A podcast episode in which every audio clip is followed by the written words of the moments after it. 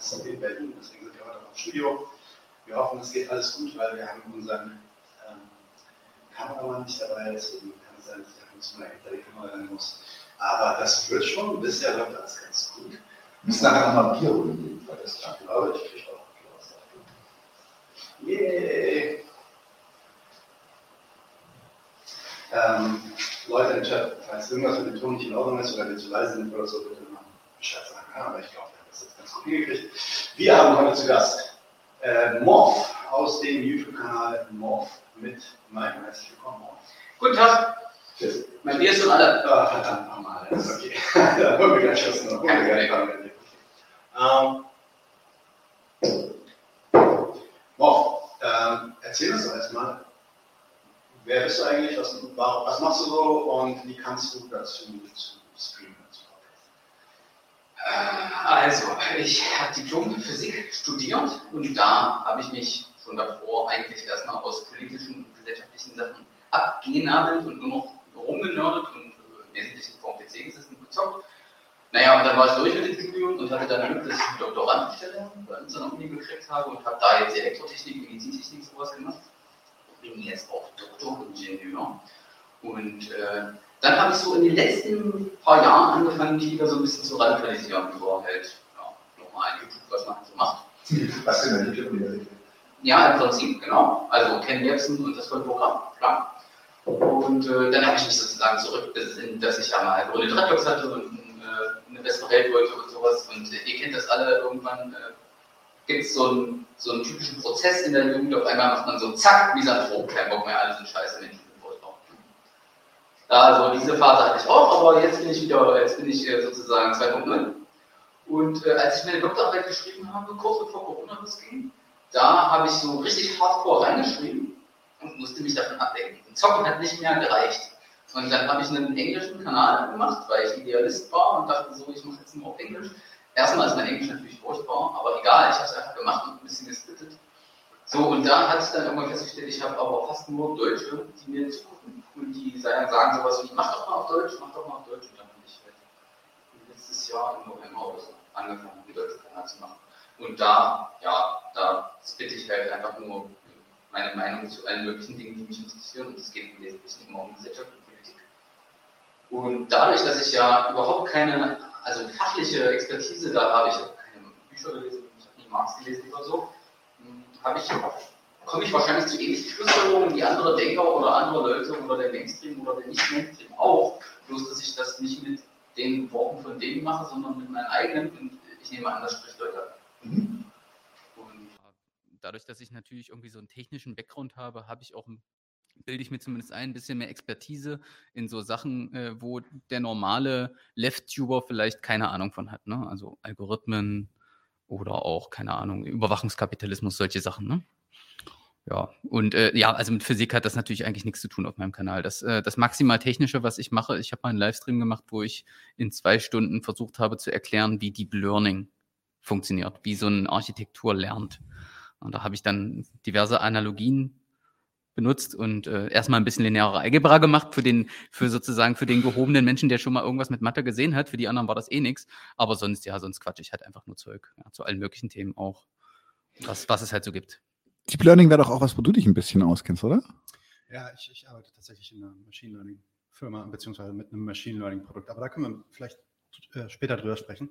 Ähm, was mich interessieren würde, ist, du sie, also ich meine, du hast ja auch gerade schon angedeutet, dass du dich so ein bisschen in der, ja, der Left-Tuber-Szene, sage ich mal, irgendwie ansiedelst, da einen anderen, anderen Angle hast irgendwie. Ähm, wie würdest du dich politisch verorten? Was ist eigentlich dein oder was ist dein politisches Programm? Also nachdem ich mich so ein bisschen belesen habe, würde ich sagen, äh, Anarcho-Syndikalist ist das Wort, was mich am besten beschreibt. Kenne ich nicht. Wann das?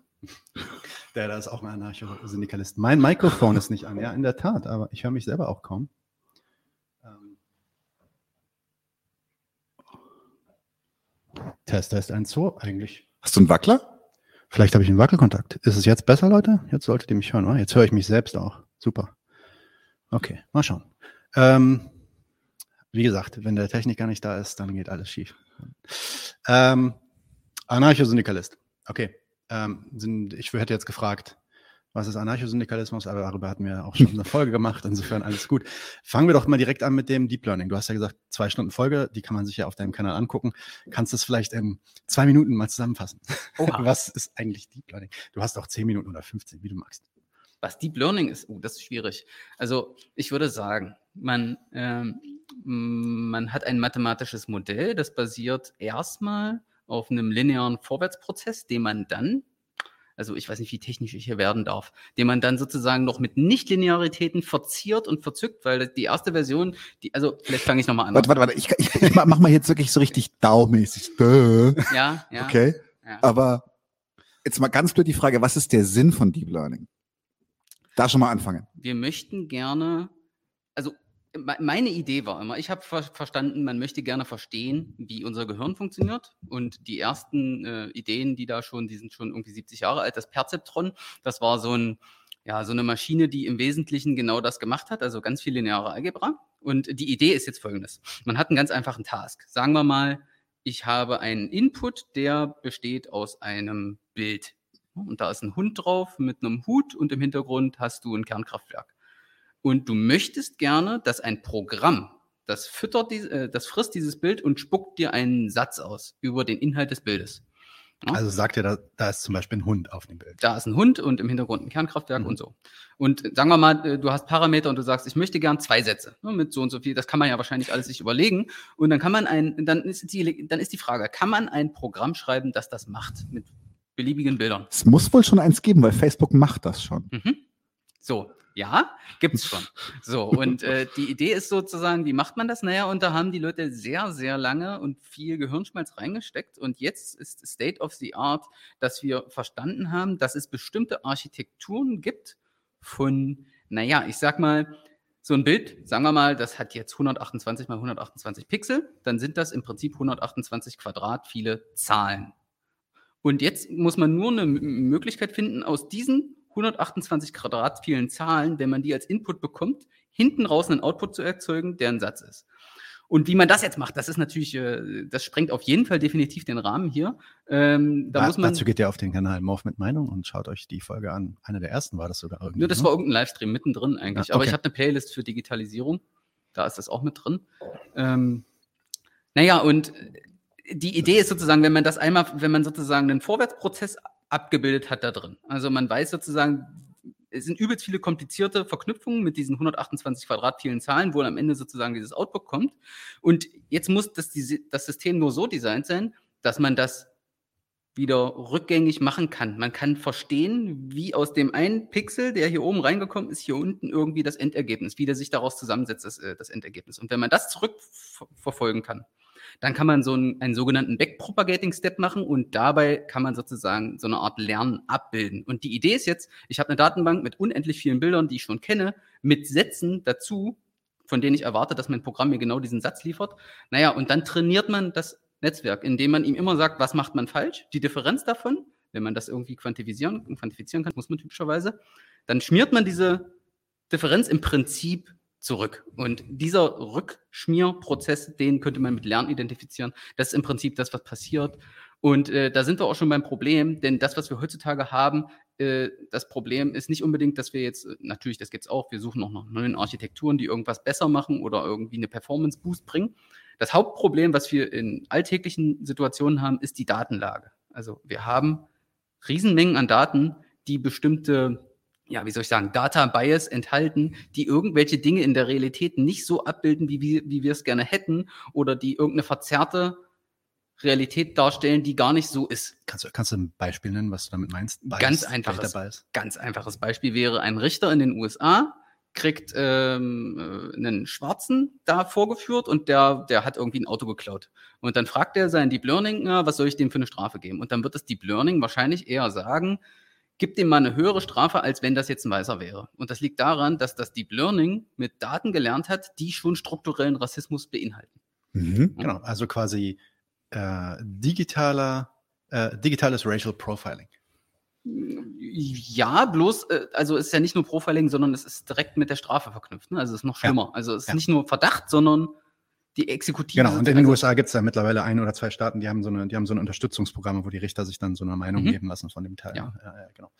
Ähm, hast ja damit auch schon so ein bisschen angedeutet. Warum ist das eigentlich, warum ist das eigentlich für einen Leften, nur Leften, linken äh, Podcast so wichtig, über Deep Learning zu sprechen? Warum sollten wir uns damit auskennen? Also ich bin der Meinung, Digitalisierung ist zusammen mit dem Klimawandel wahrscheinlich das wichtigste Thema, über das man sprechen muss.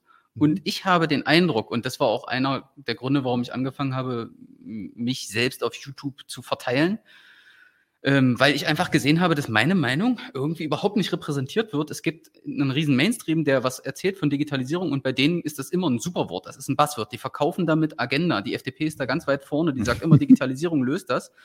Und ähm, niemand oder wenige sprechen über die Schattenseiten, die mit Digitalisierung einhergehen. Und äh, da gibt es unzählige Beispiele. Ähm, zum Beispiel das Smartphone hat für mich fast keine Vorteile, eigentlich nur Nachteile. Äh, gesellschaftlich sowieso und äh, da gibt es sozusagen tausend Beispiele, aber Digitalisierung hat extrem viele Nachteile.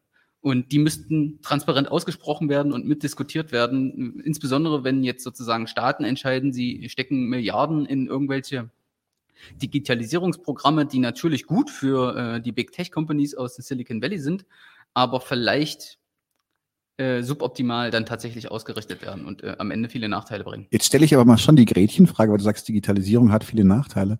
Ähm, warum hat Digitalisierung viele Nachteile? Was ist denn das Ursächliche dahinter? Weil ich finde, tats- ja, klar hat es viele Nachteile. Ich sehe auch deine Argumentationslinie, aber das ist ja kein Problem der Digitalisierung, sondern ein Problem der Art und Weise. Ich meine, wir wir kennen jetzt deine Argumente, weil wir die Folgen schon gesehen haben, aber vielleicht kannst du das erstmal nochmal abreißen. Warum, warum sagst du zum Beispiel, also das Smartphone kannst du ja als Beispiel nehmen, aber du kannst auch gerne über andere Sachen reden. Ähm, du hast ja ein relativ, ich muss sagen, relativ vernichtendes Urteil gegenüber äh, Digitalisierung äh, Mhm. als, als, als, als Begriff und auch als, als Konzept. Ähm, warum ist das so? Also äh, es gibt verschiedene Sachen, die da mit reinspielen. Erstmal würde ich sagen, Digitalisierung im Kapitalismus ist ein Problem, Mhm. ne, weil wir im Prinzip den Kapitalismus noch mächtiger machen und noch, der wird noch geiler, der ist noch äh, krasser und automatischer und noch unmenschlicher und der macht halt alles, was wir machen, bloß viel effizienter. Das ist das Gleiche, was die Luditen vor 100 Jahren gesagt haben übrigens. Aber ja, ist richtig. Also, Mhm. ich, Ja, kann das wieder, ist kann das, was wir beobachten können. Äh, zum Beispiel beim High-Frequency-Trading oder so. Mhm. Ähm, aber dann kann man natürlich auch sich überlegen, dass mit Automatisierung generell noch ein ganz anderes Problem einhergeht. Nämlich, wir haben ja jetzt schon das Problem, dass wir in unseren, ich nenne es mal Verwaltungsbürokratien, die wir Staaten nennen oder so, ein Riesenproblem mit Verantwortlichkeiten haben. Mhm. Also so ein Clown wie der Scheuer, der macht irgendeinen Scheiß und es passiert nichts. Ne? Also- Meinst Andi B. scheuert. wir haben, wir haben einen Haufen solcher Fälle, wo sozusagen offenkundig ist, dass es da ein Problem gibt. Und aus irgendeinem Grund lernt unser System, wenn überhaupt nur sehr träge und viel zu langsam, daraus. Ne? Und mit Automatisierung holen wir uns noch ein ganz anderes Problem rein, nämlich die Schnecken denken irgendwann für uns. Wir können erstmal nicht mehr zurückverfolgen bei Automatisierung, was hat zu irgendeiner Entscheidung geführt. Das ist bei Deep Learning zum Beispiel gar nicht mehr möglich. Man kann nicht verstehen, warum so ein Netzwerk entscheidet, warum man kann vielleicht eine gute Intuition entwickeln dafür, aber man kann sozusagen, wenn man das einmal am Laufen hat, kann man nicht mehr entscheiden, wie, äh, also man kann nicht mehr wissen, wo der Entscheidungsprozess herkommt. Und äh, natürlich geben wir komplett die Verantwortung ab. Ne? Wir geben die Verantwortung an äh, jemand anderes ab, an eine Entität. was, was für eine Verantwortung? Na, wenn wir jetzt zum Beispiel Richter entscheiden lassen auf Strafma Strafmaß oder wenn ein Arzt äh, eine Diagnose auch äh, stellt und dann eine Medikation ausgibt mit Hilfe von IBM Watson. Okay, da, da habe ich, hab ich eine Anekdote aus meinem persönlichen, ähm, aus meinen persönlichen Erfahrungen. Ähm, Machine Learning wird mittlerweile ähm, äh, angewendet, um äh, bestimmte Krebsarten zu identifizieren. Anhand der MRI-Bilder, die man, oder MRT-Bilder heißt auf Deutsch, äh, die man dann macht, kann, gibst, du- gibst du das halt, wie gesagt, dieser, diesen Deep Learning-Algorithmus und der sagt dir dann äh, zu 99 Prozent oder 90 Prozent Wahrscheinlichkeit, ist das jetzt ein Lymphoma oder ist es ein Lungenkrebs oder was auch immer.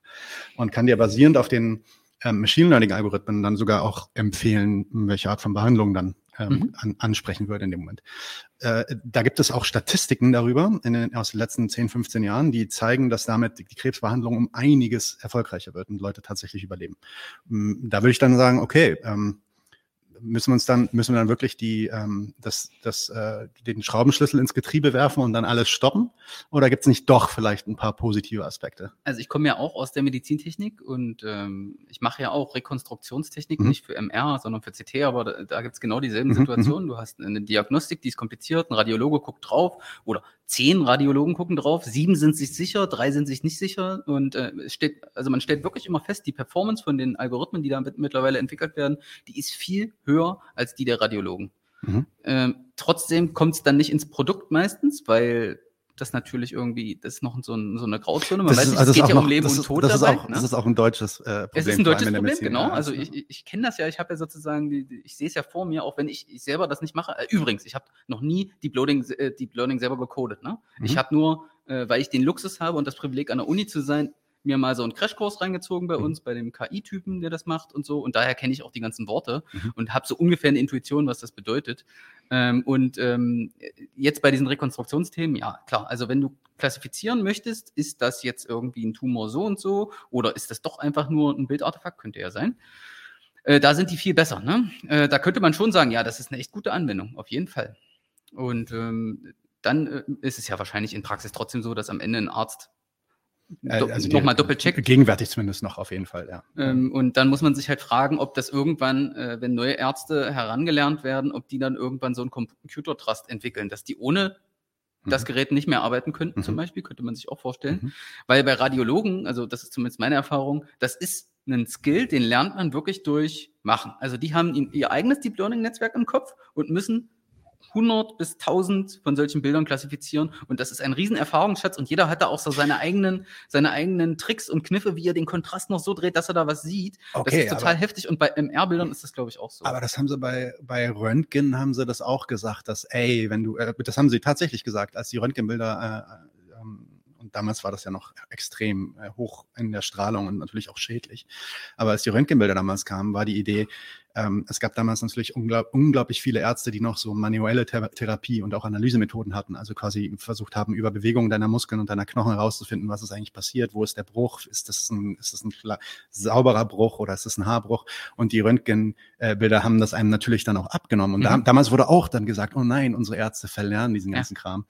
Ähm, Haben sie sagen, wahrscheinlich auch, oder? Ja, haben sie auch. Ist ja, Ja, Würde ich aber auch erstmal kein Problem sehen, oder? Ja, ähm, das ist tatsächlich so eine Anwendung, weil ich ja auch da arbeite, bin- habe ich wahrscheinlich auch eine Bias, da würde ich sogar mitgehen und sagen, okay, das ist eine coole Okay, Anwendung. okay. Also es ist nicht, Es ist es ist nicht nicht, alles schlecht. komplett schlecht, sondern aber du hast da große Sorgen Ja. insgesamt einfach. Okay. Mhm, mhm. Ich finde tatsächlich, was mir gut gefällt, ist, ist das Argument, dass es den Kapitalismus ähm, effizienter oder effektiver macht. Weil dann das Beispiel, ich glaube, war, war, schon live, als äh, du das Beispiel mit dem Richter gegeben hast, mit dem Schwarzen. Doch, das war jetzt gerade von. Mhm. Ähm, er hat heute Kopfschmerz. Alles klar. Nein, ähm, anyway, jedenfalls, und, und das ist zum Beispiel für mich auch ähm, ein Beispiel dafür, dass, dass das halt auch selbst wahrscheinlich in so kleinen Sachen, was heißt oder kleinen Sachen, aber halt in der Medizintechnik, selbst da werden vielleicht keine Racial Bias, aber da werden verschiedene andere Biases eingepflegt werden und vor allem, es werden auch garantiert keine menschenfreundlichen Konsequenzen daraus gezogen werden, sondern ich kann mir dann halt zum Beispiel vorstellen, dass dann halt statt zehn Radiologen in der Station arbeitet dann halt in Zukunft nur noch einer und der checkt dann halt nur noch MRT-Analysen, ob die irgendwie richtig sind. Und ähm, wird halt auch wieder zur Kosteneinsparung genutzt werden und wahrscheinlich Mhm. sogar noch bevor es soweit ist, dass es Sinn macht. Weil ich habe auch, also das ist mein Gefühl und das ist, äh, würde ich auch gerne Widerspruch bekommen, wenn ihr da irgendwie Faktenlage habt, aber ich habe das Gefühl, dass die Risikobereitschaft größer wird. Dass ich habe das Gefühl, dass früher hat man längere Teststrecken gehabt, bevor man irgendwas auf den Markt geschmissen hat, was automatisiert hat, etc. Und inzwischen habe ich manchmal das Gefühl, ich glaube, das mit dem mit diesem Airbus ist für mich so ein, so ein innerer Bruch gewesen, wo sie einfach wussten, der ist scheiße, der könnte regelmäßig runterkommen, er kam regelmäßig runter. Und da reden wir halt von jedes Mal von, von mehreren hundert Toten. Ne? Und Mhm. ich habe das Gefühl, dass äh, eine, eine Leichtfertigkeit eingesetzt hat, diese, das noch weniger zu hinterfragen, noch weniger abzuwägen, macht es Moment, für den Moment Sinn, weil das Beispiel, was Nadim gegeben hat, finde ich, fand- ich natürlich super. Ich finde es super, wenn, wenn Maschinen es ohne, ohne, wie soll ich sagen, da ohne Bias und ohne, ohne, äh, wie soll ich sagen, ja, ohne äh, Kopfschmerzen, ohne, ohne irgendwas, einfach ganz hart die Fakten einfach abwägen, die sie haben. Ja, also es gibt ein paar Sonderfälle, die man da auf jeden Fall noch äh, berücksichtigen muss bei, dem, bei der Diagnostik. Äh, du hast, deswegen ist es ganz zwingend, zwingend notwendig, dass Menschen auch noch auf die Bilder drauf gucken. Du hast durchaus auch wirklich Anomalien, also ph- physiognomische irgendwie Anomalien, die ein Netzwerk noch nicht oft oder gar nicht gesehen hat Ja. und dann völlig, völlig komplett Banane Ja. äh, Bein, Fehlschlussfolgerungen am- Bein macht. amputieren bitte. Sowas. Oder ich, ich hatte zum Beispiel auch mal ein Bild gesehen, wo jemand wirklich ein Loch drin hatte im, im Hirn. Und da war Ja. Luft drin. Also da war nichts. Sonst, da, da hast du einen schwarzen Fleck gehabt. Ne? Und so ein, so ein Netzwerk, was das noch nicht gesehen hat, wüsste wahrscheinlich gar nicht, was das sein soll. Genau, das, also das ist auch einer der Gründe, warum wir im Machine Learning sagen, es gibt, es gibt kein hundertprozentiges Machine Learning. Es gibt immer eine, eine gewisse Ungenauigkeit. So die besten, Menschen die ja besten Machine, ja, die besten Machine Learning Algorithmen sind also um die 96 Prozent Genauigkeit, was die Erkennung angeht.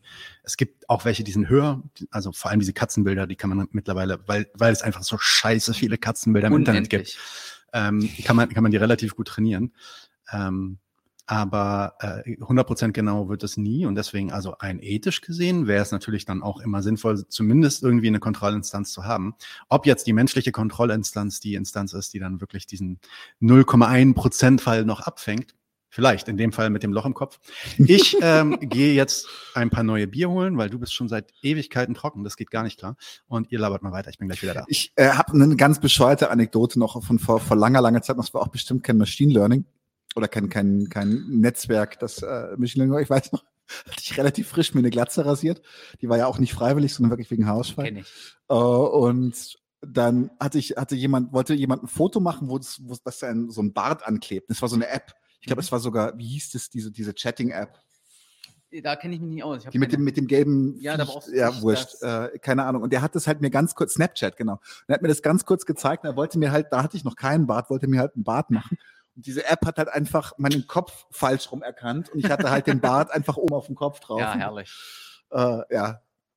Kacke das. Naja, ist aber natürlich ein triviales Beispiel. Auf der anderen Seite, ähm, keine Ahnung, ich finde das Gesundheits, das Gesundheitsthema ist, ist eh so ein Thema, was so, was, was so immer so ein bisschen brennt, finde ich. Und ähm, da wäre ich tatsächlich gern, also für mich ist die, boah, ich will hier gerade dauernd den Faden, es ist schlimm heute. Was? Nee, nee, aber ich wollte nur, ja, egal. Er sagt, Smartphone hat nur Nachteile. Ja, also äh, erste Frage an euch wäre, äh, was würdet ihr sagen, was jetzt mit dem Smartphone, was hat die Welt besser gemacht äh, im Vergleich zu vor 15 Jahren? Die Welt wurde Ja, für definitiv. euch jetzt. Ja, nee, nee, also für, für mich, das ist aber, da da ist die Formulierung ganz, ganz wichtig, weil, weil für mich wurden viele Sachen einfacher, die Welt wurde definitiv nicht besser dadurch. okay. Und das, aber dass die Sachen für mich einfacher wurden, liegt daran, dass das Smartphone Funktionalitäten miteinander vereint. Cheers. Wir haben, wir haben total, total krasses Bier von Morph bekommen. Fantastisch. die, ähm, äh, die mein Leben einfacher machen. Insgesamt werden Smartphones natürlich nach, nach äh, den Prinzipien des Kapitalismus angewandt. Das heißt, maximaler Konsum, maximale, die süchtig, also suchtmachend, alles mögliche, ist alles true. Aber dass ich ein, dass ich ein Telefon habe, mit dem ich telefonieren, E-Mails schreiben, Fotos machen kann, ersetzt für mich zum Beispiel unterwegs einfach den Computer. Ich habe jetzt, ohne Scheiß, aber zum Beispiel allein die Tatsache, ich habe heute nämlich einfach echt einen schlechten Lauf im Hirn, dass ich, ich hätte den Buffer für, für morgen fast vergessen und ich konnte unterwegs mit dem Smartphone einfach schnell Figma, alles, alles, zack, konnte ich das durchbuffern. Alles gut, kein Stress, Ruhe. Ich kann, Buffer, Buffer ist unsere Social Media Management Plattform, womit wir die Social Media Posts äh, organisieren. Und äh, einfach, dass es, dass es, dass die Sachen in einem Gerät konzentriert sind. Ich kann mir da meine E-Mails angucken, ich kann auf diese E-Mails reagieren, ich kann mit diesen E-Mails, ähm, ich kann Fotos machen, die ich per E-Mail verschicken kann. Und es gibt dafür mannigfaltige Anwendungsbeispiele, die du gleich bringen wirst, die, die, die auch suchterzeugend sind, die ablenkend sind, die aufmerksamkeitszerstörend sind. Aber rein als Arbeitsgerät, ich würde nie ein Werkzeug verteufeln, bloß weil es Funktionen hat, die man negativ einsetzen kann. Weil der nächste Schritt für mich ist dann, ich finde, durch die vielen Morde, die mit Zimmermannshämmern gemacht wurden, also ich finde Zimmermannshammer scheiße. Und Äh, Dann, dann sage ich vielleicht noch, was ich, was ich geil finde an dem Smartphone. Ähm, viele deiner Kritiken teile ich sowieso auch. Ähm, ich hat, ich habe allerdings ein Smartphone, nicht so wie du. Ähm, und deswegen kann ich ja sagen, was ich daran ganz gut finde. Ähm, ich komme ja aus einer äh, Diaspora-Community. Das heißt, wir sind Flüchtlinge, sowohl auf Mut Mutterseite, ähm, polnische Flüchtlinge aus dem Zweiten Weltkrieg und, äh, und auch auf äh, väterlicher Seite Palästinenser. Ja? Und die sind verteilt überall auf der Welt. Und seitdem wir dieses Smartphone möglich, also ich würde sagen, auch schon davor, also die Verbesserung hat auch schon davor eingesetzt mit dem Internet und so, aber seitdem wir diese Möglichkeit haben, des Smartphones, des Chattens, des Bilderschickens, fühle ich mich und ich, ich, ich würde sagen, ähm, auch meine Verwandten fühlen sich auf jeden Fall näher, dadurch, dass ich zum Beispiel die Bilder und Videos von, täglich Bilder und Videos von meiner Tochter schicken kann. Jetzt ist meine Frau hierher gezogen, vor sechs, äh, sechs Jahren, äh, in Palästinenserin in Israel aufgewachsen, nach Berlin gezogen, all ihre Familie ist dort, extra wegen mir hierher gezogen. Ich glaube, die würde sehr leiden, wenn es so wäre wie vor 40, 50 Jahren, als mein Vater hierher kam, dass man dann nur einmal im Monat irgendwie an so eine Telefonzelle geht und dann so in den Hörer so reinschreit, zehn Sekunden wartet, bis der, bis der Ton zurückkommt und so. Insofern also so diese, diese Human, Human Connection, also die echte Human Connection, ich meine nicht Social Media, ja, sondern die echte Human Connection, die dadurch möglich wird, ist ähm, für mich, glaube ich, so der, ähm, so das Killer-Argument, Mhm. sowas zu haben. Also wir haben Quality of Life und wir haben echte Kommunikation. Ne? Und das kannst du jetzt zerreißen in der Luft. Nee, das muss ich gar nicht zerreißen. Ich meine, das, Ja. ist, das ist absolut äh, verständlich. Das würde mir auch genauso gehen, wenn ich auch ein Smartphone hätte, obwohl ich natürlich jetzt sozusagen keine Verwandten irgendwo auf der anderen Hm, Seite der ja. Welt habe. Äh, trotzdem äh, ist das ja natürlich völlig klar. Das Problem ist bloß, ich würde argumentieren, im Moment läuft es so, dass die Nachteile, die wir uns reinholen, das locker überwiegen. Also Okay. wenn man jetzt einfach nur, also ich meine, das einfachste Beispiel, was ich immer habe, ist, wenn man früher in einem Arztzimmer saß und warten musste oder auf dem Bus warten oder in der Straßenbahn oder in der Metro oder so, dann musste man, natürlich hat man sich gelangweilt und hat sich irgendwas überlegt. Ne? Man hat irgendwie, man war ja, man hat ja nichts zu tun, deswegen hat man über irgendwas nachgedacht. Ich habe neue Review gelesen. Ich gebe es offen zu. oder die Emma oder sowas. Ja. Die Emma im Arztzimmer, was war das für ein Arzt? War das nicht die Emma? So eine, Die so Emma eine ist doch die-. Die Emma ist eher so Hardcore Emanzen Ja. Alice. Oh, wechselt das das- war, ey, vielleicht, vielleicht war mein Zahnarzt doch jemand anders, als ich dachte. Ja, machen wir Ja, weiter. also, äh, aber auch das wäre ja gar nicht so schlecht. Dann kriegt man nämlich neuen Input, den man sich nicht vorher aussucht, ne? sondern man Mhm. ist da gezwungen, sich irgendwas reinzuziehen, was nicht aus seiner eigenen Filterblase ist. Und wir alle wissen ja sozusagen, dass das, was das, was die Algorithmen machen, ist, Mhm. die machen das, was ich Kasualisierung nenne. Ähm, Und äh, was meine ich damit? Naja, sie minimieren das negative Feedback für den Endnutzer, während sie etwas konsumieren. Das ist zum Beispiel auch das, was er sagt. Er kann damit leichter Dinge machen, für die er sich vorher hätte. Also alles, was er aufgezählt hätte, hätte er auch früher machen können. Bloß das hätte viel mehr Nerven gekostet und er hätte sich vorher überlegen müssen, jetzt muss ich äh, das, dann gehe ich an meinen Rechner, dann schreibe ich Moment, dann- kleines Veto. Nein. Sondern ich hätte einfach eine größere, eine andere Maschine gebraucht dafür und ich hätte verschiedene Maschinen dafür gebraucht. Da geht es tatsächlich nicht darum, dass ich kognitiv weniger machen muss, sondern es geht wirklich darum, dass das einfach gebunden ist in einer Einheit und ich keine, keine Systemsprünge mehr habe. so, so wie ich hab, so wie ich es verstanden habe, war, du hast gesagt, du bist heute voll im Arsch und äh, es war sehr gut, dass du noch schnell unterwegs Du das warst machen im Bus konntest, und ne? so und konntest das im Bus. Ja, ja, klar. unterwegs machen. Ich hätte jetzt argumentiert, okay, du musst das zu Hause machen. So? Bisschen runter. Ich hätte argumentiert, naja, das hättest du auch vorher zu Hause machen können, aber das Problem ist, dann musst du es dir vorher überlegen. Sobald du committest und sagst, ich steige jetzt in den Bus, bist du raus. Ne? Dann kannst du nicht noch schnell eine E-Mail schreiben. Denn wenn du dann noch was vergessen hast, dann äh, bist du voll äh, am Arsch. Aber Ne? für mich ist, für mich ist das kein, kein, kein Argument der kognitiven Äh. Leistung oder, sondern für mich ist das tatsächlich ein, Es nimmt dir was ab. Ne? Warte mal, lass mal, Ja? lass mal nicht sofort in Diskussion gehen. Ich würde Ja. gerne erstmal hören, was dein Punkt ist. Ja. Den habe ich noch nicht zu Ende gehört. Ähm, also, du hast angefangen zu erzählen, Wartezimmer, jetzt sitzt man am Telefon und macht die Mhm. ganze Zeit irgendwas und ist die Ja. ganze Zeit aktiv. Und da hätte man, äh, vor, vor 30 Jahren hätte man da in dem Moment vielleicht man hätte sich gelangweilt. Ja. Ne? Man hätte sich gelangweilt und Ja. Langweilen ist ganz wichtig für unsere Psyche. Das sagen jetzt sozusagen auch die ganzen Untersuchungen, die jetzt natürlich in den letzten Jahren alle aufploppen, weil die Mhm. Smartphones da sind, dass die Leute erstmal keine Kreativität mehr haben, ne? können die nicht. Die Leute sind äh, darauf konditioniert, sofort Instant Feedback zu bekommen. Ne? Sie müssen, es muss mal alles sehr, sehr schnell gehen. Äh, es geht sozusagen immer um unsere Aufmerksamkeit, ist ja klar. Und die können wir uns, wir können uns auch nicht mehr so gut konzentrieren auf irgendwelche Sachen. Und wir sind es einfach nicht mehr gewohnt, mal in uns zu gehen und mal über irgendwas nachzudenken, mal in Ruhe, mal sich so richtig hinzusetzen und mal was zu machen. Und das hat natürlich einen riesen Aus, äh, also Auswirkungen auf zum Beispiel, naja, ich, ich ne- würde es mal sagen, äh, Debattenkultur. Ne? Also ständig sind Leute direkt instant angepisst wegen irgendwas, können überhaupt nicht mehr andere Meinungen ab, weil sie natürlich auch in Filterblasen rumhängen, die ja auch ein Resultat davon sind, dass wir sozusagen, wenn wir digital unterwegs sind, unsere Version der Realität da in dem Screen drin sehen. Ne? Das ist ja Mhm. völlig klar. Wir haben ja perfekt auf uns zugeschnitten. So, soweit der Algorithmus das kann, macht er das. Gibt uns genau das, was wir brauchen, sprich so wenig wie möglich negatives Feedback. Naja, und das hat überall gesellschaftliche Auswirkungen. Und äh, man, also man braucht sich ja nicht weit umgucken. Da, da wird irgendwo ein Kapitol in den USA gestürmt von irgendwelchen Rednecks, die im Prinzip denken, äh, jetzt hier aber Trump hat doch eigentlich die Wahl gewonnen. Und so ein Scheiß, ne? Das, äh, sowas würde sozusagen, das ist sozusagen ein ganz populistisches Beispiel, aber das ist auch so ein Ding, wo sich Leute halt radikalisieren in ihrer eigenen komischen Realität. ne? Das ist ja für die ihre Realität. Die sehen ja nichts anderes, wenn sie das, die gucken da durch und dadurch sehen sie die Realität. Ne? Die gucken nicht mehr dahin, sondern die gucken dahin, auf den Screen. Ne? Und der, der zeigt ihnen halt, was sie sehen wollen. Äh, Und du redest, du redest hier, also weil im Chat dann so, ein paar Kommentare kommen, sind das nicht kulturpessimistische Allgemeinplätze? Äh, äh, Quatsch, all die großen Tech-Dudes vermeiden den Scheiß zum Beispiel. Ähm, Mhm. Man kann den Algorithmus auch austricksen und VPNs und all so ein Kram. Ähm, äh, was sagt literarische Aktion? Als ob man den Algorithmus nicht aktiv umgehen kann, wenn man sich dessen bewusst ist. Die Argumenta Argumentation impliziert doch unüberwahre Passivität des äh, Anwenders. Und ich glaube aber, was du sagst, ist nicht, dass ähm, jeder, der ein Smartphone hat, automatisch irgendwie das Kapital, äh, das Kapitol, das Kapital vielleicht, das wäre geil, aber das Kapitol stürmen will, sondern du sagst, dass ähm, dadurch auf jeden Fall, ähm, im, also in, in, vorhin hast du ja gesagt, total, aber wahrscheinlich im überwiegenden Maße quasi eigentlich diese negativen Auswirkungen entstehen. Ja, also nochmal, äh, äh, wenn ich jetzt sozusagen einen Job hätte, für den das sehr praktisch wäre, dann hätte ich auch ein Smartphone. Ne? Ich habe sozusagen das Privileg, ich pümmel an der Uni rum, ich gehe da ins Büro, ich mache mein Ding, so, von zu ja, Hause ja. kann ich mit Remote-Desktop auch arbeiten. Ich brauche sowas nicht. Ich bin nicht darauf angewiesen. Und für mich hätte es persönlich Du, nur es- Nachteile. Es geht ne? überhaupt nicht darum, dass du kein Smartphone Und hast. Ne? ähm, nur, nur deine Kritik zu verstehen. Genau, Ja. und natürlich äh, ist nicht jeder äh, sofort vollständig radikalisiert, was ja auch nicht unbedingt was Schlechtes sein muss. Ne?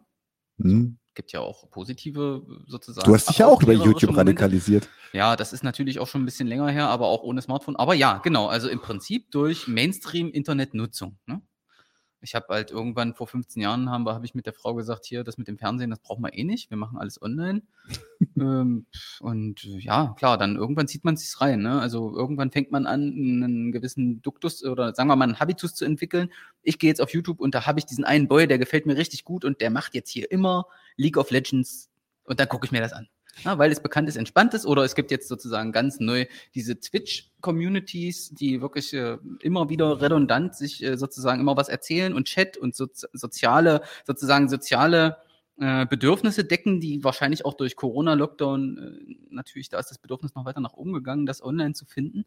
Und äh, das gibt's alles, das hat auch positive Aspekte. Ähm, es hat aber auch, ja, wie gesagt, ich würde sagen, egal welche Metrik man anlegt, ähm, außer vielleicht jetzt ähm, äh, Diagnostik, ähm, würde ich sagen, Digitalisierung hat fast immer fast mehr Nachteile als irgendwie was anderes. Ne? Weißt du, und, und ich, ich glaube, also auch äh, die Sachen hier aus dem Chat, ich glaube, im, im Grunde ähm, würde ich dir zustimmen, aber halt immer noch mit einer, mit einer Komplizierung, äh, Verkomplizierung äh, von dem, was du sagst. Weil ich glaube, am Ende,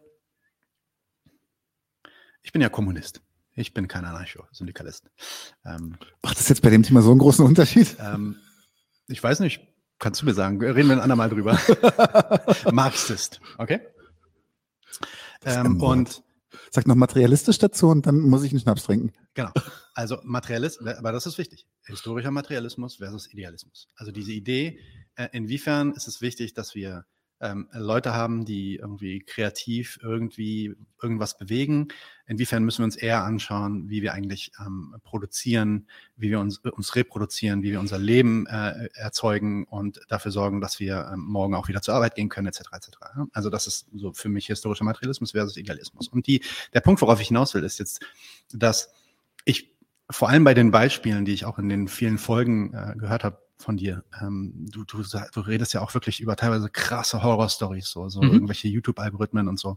Ähm, und, und, und also da bin ich auch hundertprozentig überzeugt, dass das wahr ist. Ne? Du hast, glaube ich, von einem so einem YouTube-Algorithmus erzählt, wo dann irgendwie Mit den Kindern. ähm, mit den Kindern, Mhm. genau, und das dann so incentiviert wird und man gute, also die haben dann quasi versucht, irgendwo in Australien rauszufinden, ähm, äh, wie kann man den Algorithmus irgendwie tricksen, dass man möglichst viele Klicks kriegt und am Ende, was dabei rauskommt, ist irgendwie irgendwelche Kinder zu foltern oder zu erschrecken Mhm. oder während die irgendwas gucken, was irgendwie so ein Kinderlied ist. Also so. Mainstream Attention war damals Elsa Gate. Ja. Das hat sogar einen Wikipedia-Eintrag Ja, dazu. ja. Und das ist so ein, ein so Und das ist ein- natürlich krass brutal. Aber da, da frage ich mich dann halt immer, und das ist dann, das ist mein Aspekt als, beziehungsweise mein, meine, mein, mein, mein Diktum als, als Marxist ist, zu, zu fragen, okay, was ist die, ähm, was ist der mat- materialistische Beweggrund dahinter, dass sowas existiert? Liegt es jetzt, liegt es jetzt daran, und das war ja dann auch, ich weiß nicht mehr, wer dich da interviewt hat, aber irgendwer hat dich interviewt und das war dann so ein bisschen die Reaktion von dieser Person zu sagen, ja, solche Eltern sollten auch keine Kinder kriegen. Also liegt es an den Eltern? Ist es ein, ist es, ist es ein Problem, dass die irgendwie nicht klarkommen, dass die äh, verrückt sind, dass die ähm, nicht wissen, was es heißt, Eltern zu sein? Oder liegt es an einem, einer Struktur, einem System dahinter, was äh, dieses, diese Art von Verhalten incentiviert. Und wenn man, glaube ich, alle deine, Be also jedes einzelne Beispiel, was ich zumindest von dir gehört habe, ich habe nicht alle Folgen gehört, um Gottes Willen, ja, aber so, ich habe so drei oder vier Folgen von dir gehört und fast jedes Beispiel, auf das du ähm, hinaus willst, wenn du darüber redest, über die, über die Dark Sides der Digitalisierung, basieren darauf, dass auf eine neue Art und Weise Profit gemacht wird. Mhm. Ja, und das, deswegen hast du ja auch damit angefangen zu sagen, ähm, im, im Kapitalismus ist, ist Digitalisierung noch viel, viel schlimmer. Und da würde ich gern, dass du vielleicht kurz mal drüber nachdenkst, weil ich kann mir, ich bin zum Beispiel kein ähm, Kulturpessimist, wie hier gesagt wurde, ich bin auch kein, ähm, äh, was hast du gesagt äh, letztens? So Anarcho-Primitivist. Anarcho-Primitivist, also die Idee, dass wir zurück müssen, zurück müssen äh, äh, wie wir vor, weiß ich nicht, tausend Jahren gelebt haben oder so. Ähm, ich glaube, fort, technologischer Fortschritt ist der Motor, der uns die Möglichkeiten überhaupt erst an die Hand gibt, diese gegenwärtige Produktionsweise, den Kapitalismus zu überwinden. Erst dadurch kommen wir, und, aber gleichzeitig natürlich aber auch uns die Ketten an die Hand legt, die uns eventuell, also das ist kein, das ist kein Determinismus, die uns eventuell ähm, auch für ewig in Ketten halten. Also ich bin kein ähm, Determinist, so ein Vulgärmarxist, der sagt, nee, am Ende wird sowieso Kommunismus stehen. Aber ich kann mir gut vorstellen, und beziehungsweise ich kann mir nicht anders vorstellen, dass wir ähm, im Kommunismus, falls wir den erreichen, äh, wenn wir den Kapitalismus überwinden, wir kein Machine Learning benutzen. Glaube ich nicht. Das wird passieren, weil wir müssen in der Lage sein, irgendwie bis dahin, weiß ich nicht, 10 Milliarden Menschen irgendwie zu ernähren und die, ähm, die äh, in, in unser Produktionssystem, wie auch immer das geartet sein wird, was dann nicht auf Profit basiert. Ich würde gerne noch ähm, eine Ergänzung dazu machen. Ähm, noch einen Schritt weiter gehen. Ich würde sagen, wir können das System auch nicht überwinden, indem wir uns nicht mit diesen Sachen unendlich viel beschäftigen und auch genau sie nutzen gegen das System, weil wir diese gleiche Effektivität brauchen. Wir können nicht weniger effektiv sein als der Kapitalismus. Das können wir uns nicht erlauben. Weil der Kapitalismus wird, deswegen bin ich, also ganz wichtig ist für mich, ich habe super viel gelernt von deinem Podcast. Also gerade in, gerade in, diesen, in deine Kritik äh, an Digitalisierung. Ich teile die Beispiele und ich teile deine, deine, dein Mahnen an den Stellen, wo für mich ein bisschen der Bruch ist, das ist aber jetzt auch nicht böse gemeint, sondern es ist wirklich so, für mich ist das alles symptomatisch. So, das hat für mich nicht, das ist für mich kein Problem der Digitalisierung, sondern es ist für mich zwingend verbunden als Digitalisierung des Kapitalismus. Mhm. Und dann, dann bin ich auch wieder gleich bei dir. Genau. Und was für mich ganz, ganz wichtig ist, und das ist eine Sache, wo, wo, wo weil ich halt eben auch so ein bisschen aus der Anarcho-Community komme und da halt auch Nprems und sowas und auch relativ häufig. Anarcho-Primitivist. Ähm, und die sagen halt zum Beispiel, wir müssen halt zurück und die Technik muss abgebaut werden, zurück zur Natur. Ähm, alles schön und gut. Und wenn ich gekifft habe, finde ich das vielleicht auch ganz witzig. Aber tatsächlich, mein Punkt ist, wir haben keine Chance gegen ein komplett durchgerüstetes System wenn wir nicht dieses System verstehen und es gegen sich selbst verwenden. Das heißt also zum Beispiel eine Verweigerungshaltung, und das ist jetzt, ich, ich, ich schiebe dir jetzt ganz frech was in die Schuhe. Mhm. Ja, also eine Verweigerungshaltung zu haben, zu sagen, ich nutze das nicht und das ist alles Kacke, ähm, bringt mich halt in meinem Kampf gegen das System keinen Meter weiter. Mhm. Also, drei Punkte eigentlich. Erstmal, Nochmal, ich benutze es nur deswegen nicht, weil ich das Privileg habe, das nicht zu müssen. Ne?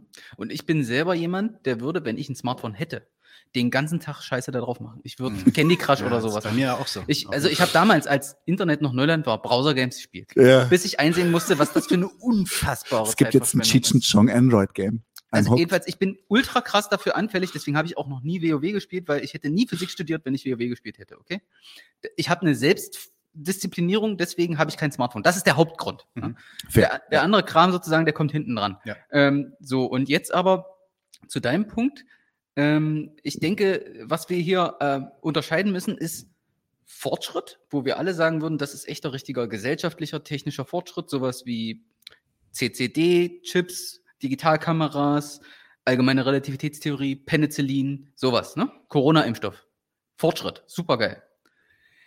Was der normale Volksmund mit Fortschritt meint, ist aber meistens, das ist etwas, was ich sogenannter Fortschritt nenne. Und das ist das, was ein Wirtschaftskasper ganz offiziell in seinem Lexikon Innovation nennen würde. Mhm. Und Innovation ist Fachterminus. Und der wird aber immer synonym mit Fortschritt benutzt, um Leute zu framen, dass das was Tolles ist. Was Innovation eigentlich meint, ist einfach nur, ich habe einen Prozess und ich kann ihn besser machen, um mehr Profite zu machen. Egal wie ich das mache. Jeder kleine Profit ist Innovation für einen FDP-Kasper. so, und das ist im Prinzip, das ist im Prinzip das, ne?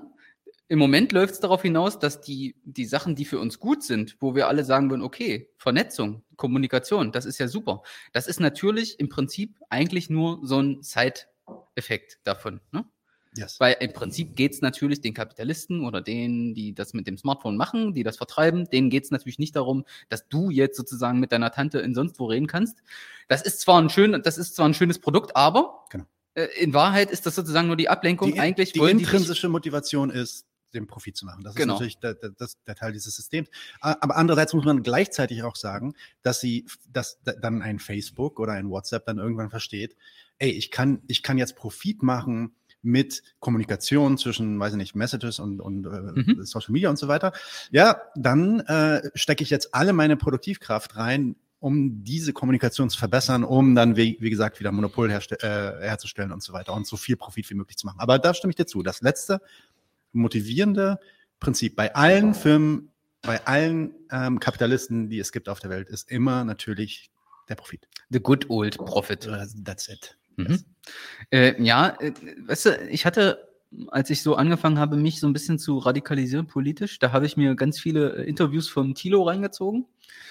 Und äh, immer wenn der mal so einen Grünen oder noch schlimmer so einen FDP-Kasper da hat, der ihm was erzählt, dann ist immer wieder dieselbe Story und dann kommt genau das mit der Innovation.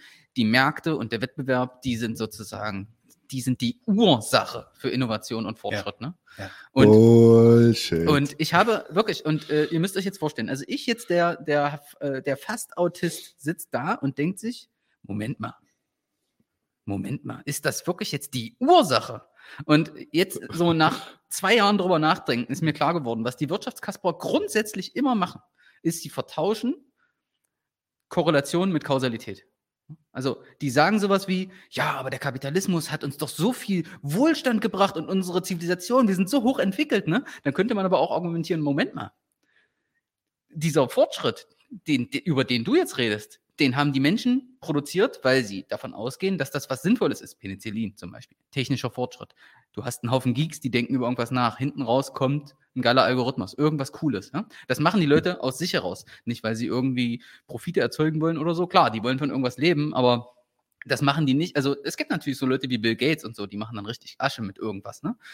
Aber das ist dann nicht das, was, das, das ist dann sogenannter Fortschritt. Ne? Und ich, ich würde immer argumentieren, naja, die Leute, so wie Albert Einstein, die haben das halt wirklich aus eigenem Antrieb gemacht. Und der Kapitalismus nimmt sich sozusagen hinterher das Recht daraus, erstmal das zu kommunizieren, da irgendwie Profit daraus zu machen und vor allem seinen eigenen Stempel drauf zu drücken und zu sagen, er hat das erzeugt. Ne? Das ist das, was die FDP-Menschen machen. Ich finde dieses, und das ist wirklich ein Dogma, also das sagen die alle immer und das sagen auch grünen Politiker und so. Da, diesen Teppich, den muss man den unter den Füßen wegziehen, sobald die damit anfangen. Und das passiert überhaupt nicht. Und das ist mir damals so vor drei, vier Jahren oder so bei irgendeinem Tilo-Interview so aufgefallen und da ging's los. Da habe ich mir gedacht, Moment mal, das kann doch nicht wahr sein. Das kann doch nicht wahr sein, dass diese einfache Beobachtung, dass das nicht ausgesprochen wird. Und dann habe ich danach gesucht, ob sie, ob G-Jack sowas sagt, ne? weil G-Jack ist ein herrlicher Typ. Und dann habe ich mich gefragt, sagt er sowas? Nein, sagt er nicht. Und dann habe ich ein bisschen gegoogelt. Ich, ich habe das nicht gefunden, dass die Leute irgendwie diesen Unterschied zwischen Fortschritt und sogenannten Fortschritt, das ist da irgendwie, wahrscheinlich gibt es das, ne? Wie gesagt, ich bin ja nicht belesen. Wahrscheinlich irgendwo, wenn man bei Marx sich reingräbt, kann man das da zwischen den Zeilen lesen, könnte ich mir vorstellen. Also, will- willst du was sagen oder soll ich kurz? Mach du mal erstmal. Also für mich ist da, ist da kein großer Widerspruch. Ähm, das Kapital auf dem, auf dem Weg, äh, dieses Kapital immer mehr zu verwerten, immer mehr Profit zu machen, muss es sich konstant Gedanken darüber machen, wie sie äh, die Produktivkräfte innerhalb dieses Systems weiterentwickeln kann.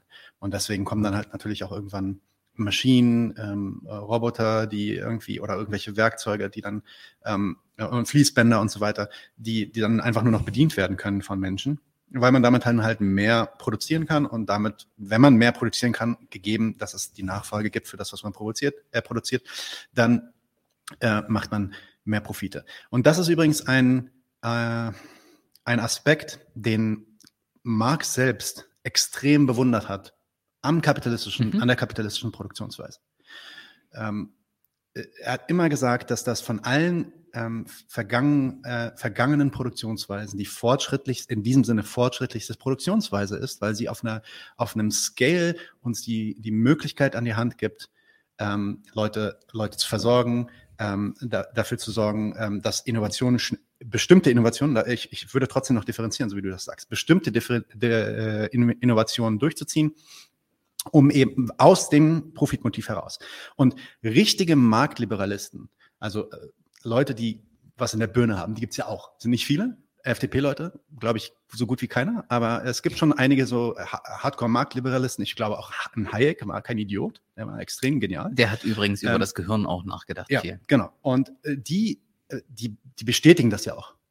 Und für die, für die ist es aber kein moralisches Problem. Die gehen davon aus, der Markt sorgt, oder das, ähm, das, die Warenproduktion auf den Markt oder für den Markt sorgt dafür, dass wir gezwungen werden, diesen Fortschritt herzustellen und denken dann quasi in so eine Art Utopia, äh, das dann irgendwann erreicht werden kann. Nun sind wir an dem Punkt, wo das alles nicht mehr so utopisch aussieht und deswegen die meisten Leute anfangen, da irgendwie sich Gedanken drüber zu machen, dass das nicht klappt. Aber ich glaube, abzulehnen, und das tust du ja nicht, ähm, habe ich nicht von dir gehört, aber abzulehnen, dass der Kapitalismus äh, zumindest diese Innovation herstellen kann, die dem Kapitalismus dienlich sind. Das Smartphone ist eine, ist eine äh, äh, Erfindung im Endeffekt. Die Technologie, die in dem Smartphone drin ist, mit dem Touch-Display und all diese Sachen, ist eine Erfindung, die durch Militär finanziert wurde. Das ist ganz klare Kapitalinteressen dahinter. Ne? Ähm, jetzt kannst du sagen, Smartphone ist keine Innovation, aber selbst Nuklear, ähm, Nuklearforschung, ähm, stand, also auch Einstein hat äh, Funds bekommen von dem äh, von den US War Military doch auch Teil des Manhattan und war Project. Teil des Manhattan Pro- Projects, um diese Ja, aber noch nicht, als er, aber noch nicht, als er irgendwie. Noch nicht, als er die Re äh, Relativitätstheorie entdeckt hat. Und ich glaube, das, das ist der zweite Aspekt, den ich jetzt erwähnen wollte, ist, ich glaube, es schließt sich nicht aus, dass das System versucht, ähm, von dir eine, als, als Wissenschaftler ähm, eine, eine Innovation quasi äh, zu erringen oder zu erwirken und dich einzuschließen in, dieses, in, diese, in diese Profitmaschine. Und dass du trotzdem gleichzeitig selbst intrinsisch motiviert bist, das zu tun. Ja, also äh, ich bin ja auch Forscher, ich habe ja auch promoviert, äh, ich bin ja auch an einem Punkt gewesen, wo ich gesagt habe, ey, was habe ich hier eigentlich erzeugt? Und am Ende liegt das Ding jetzt in dieser Uni-Bibliothek hier in der TU. Nichts Besonderes. Ähm, aber natürlich streichelt es dann schon das Ego, wenn man sagt, okay, geil, das wird jetzt benutzt und oh, das, da passiert was. Das, da, aber da, da, das geht dann nicht mal, um- das geht dann noch gar nicht um Geld. Und wenn Mhm. da aber am Ende groß viel Geld rumkommt, okay, hätte man sich bestimmt auch gefreut. Ähm, aber also es gibt eine intrinsische Motivation, was beizutragen zu dem Forschungsgegenstand und die deckt sich halt in dem Moment mit dem Profitinteresse in Mhm. manchen Bereichen. Nun gibt es noch einen dritten Fall, und das ist die dritte Sache, ist, wo ähm, es eigentlich gar keine intrinsische Motivation mehr gibt. Und das ist, glaube ich, würde ich sagen, fast die Mehrheit. Ähm, und es nur noch darum geht, Produkte auf den Markt zu bringen, äh, um den Profit zu machen. Und dann kommen halt so eine Scheißprodukte bei raus, wie diese, diese YouTube-Videos, die du irgendwie genannt hast oder so. Ähm, und das ist dann wieder die Kehrseite der Medaille. Also für mich sind, ähm, und kann man das dann innovat, ist es jetzt eine Innovation? Dass wir, dass wir so YouTube-Videos haben irgendwie, wo, wo Kinder irgendwie zu Tode erschreckt werden, während sie so ein Kinderlied sehen, äh, damit da oft geklickt werden kann. Ähm, für mich ist das, würd, ich würde es vielleicht nicht Innovation nennen, aber ich glaube, so ein FDP-Heini würde es wahrscheinlich äh, Innovation Also nennen. die Metrik, die gesagt hat, mehr Klicks, mehr, Klicks, Watchtime, yes. Äh, die hat gesagt, das ist eine Innovation. Hm. Deswegen hat, sie, hat der. Algorithmus das geboostet. Ich, ich würde mal eine, eine These im Raum werfen, dass, dass äh, Innovation, also echte Innovation, ist im Kapitalismus durchaus möglich. Das ist nicht das große Problem, das wir haben. Was der Kapitalismus aber absolut krass macht, ist dann diese Innovation so bis zum Tode durchschleifen, bis sie keinen Profit mehr macht und etwas Neues ran muss. Weil zum Beispiel, ähm, ich finde, ich finde, YouTube-Videos sind ein gutes Beispiel oder auch Musik. So, es gibt immer Trends. Klassiker. Es wird dann irgendwas, irgendjemand, Hollywood. war, äh, irgendjemand war kurz innovativ und das wird dann bis zum, bis zum Erbrechen durchexerziert, bis es allen zu den Ohren rauskommt. Ich weiß noch, es gab eine Zeit, da habe ich mich über jede, weil es war ungefähr nur alle acht Jahre, über jede Comic-Verfilmung ver- gefreut. Gab es dann irgendwie von Tim Burton mal einen Batman hier und dann kam X-Men und sowas. Und mittlerweile ist es wirklich so, neuer Marvel-Film, whatever. Und das meine ich jetzt nicht, weil die Filme schlecht sind, sondern wirklich so, so es wird einfach totgeritten. Und das ist dann wieder der Effekt, wo der, wo der Kapitalismus einfach ohne Rücksicht auf Verluste, in dem Fall sind es harm, also wahrscheinlich vergleichsweise harmlose Verluste, einfach die Cash kaum melkt. Mhm. Und ich glaube zum Beispiel, dass das im Bereich, und jetzt gehen wir zurück zu der Medizintechnik, da ist es dann halt nicht so trivial. Dann sind es halt nicht ein paar langweilige Filme, die ins Kino kommen, sondern da wird vielleicht auch tatsächlich Innovation blockiert, weil man mehr Geld damit Absolut. machen kann. Also, ich meine, das ist ja Dann bekannt. bist du im Bereich, wo, wo, wo, wo, wo du wieder sagen, klassisch sagen kannst, Capitalism kills. Das Problem ist da vor allem, ähm, Left dass- Winger sagt, Spawn war scheiße. Welcher der alte? ist, Ja, Es- ja, mein war- Gott, das soll sich scheiße. nicht so haben. Ganz, jetzt muss ich Ja. ganz kurz, ganz kurz. Der Soundtrack war fantastisch. Sorry, aber Michael, Michael J. White. ja, Michael J. White ist eigentlich ein geiler Typ, wenn er da äh, Leute wegtritt, irgendwo auf dem Klo in anderen Kampffilmen, aber bei Spawn war er ganz schön scheiße. also ich ja. habe mit, mit 14 fand ich ihn geil, aber der Soundtrack, wie gesagt, es gibt, es gab Eigentlich der, war nur der, der, wie heißt er, der Violator? Heißt der so? Der Clowny. der, der von, Der von, Klon. wie, der von dem Typen gespielt wird mit Latin History of the World.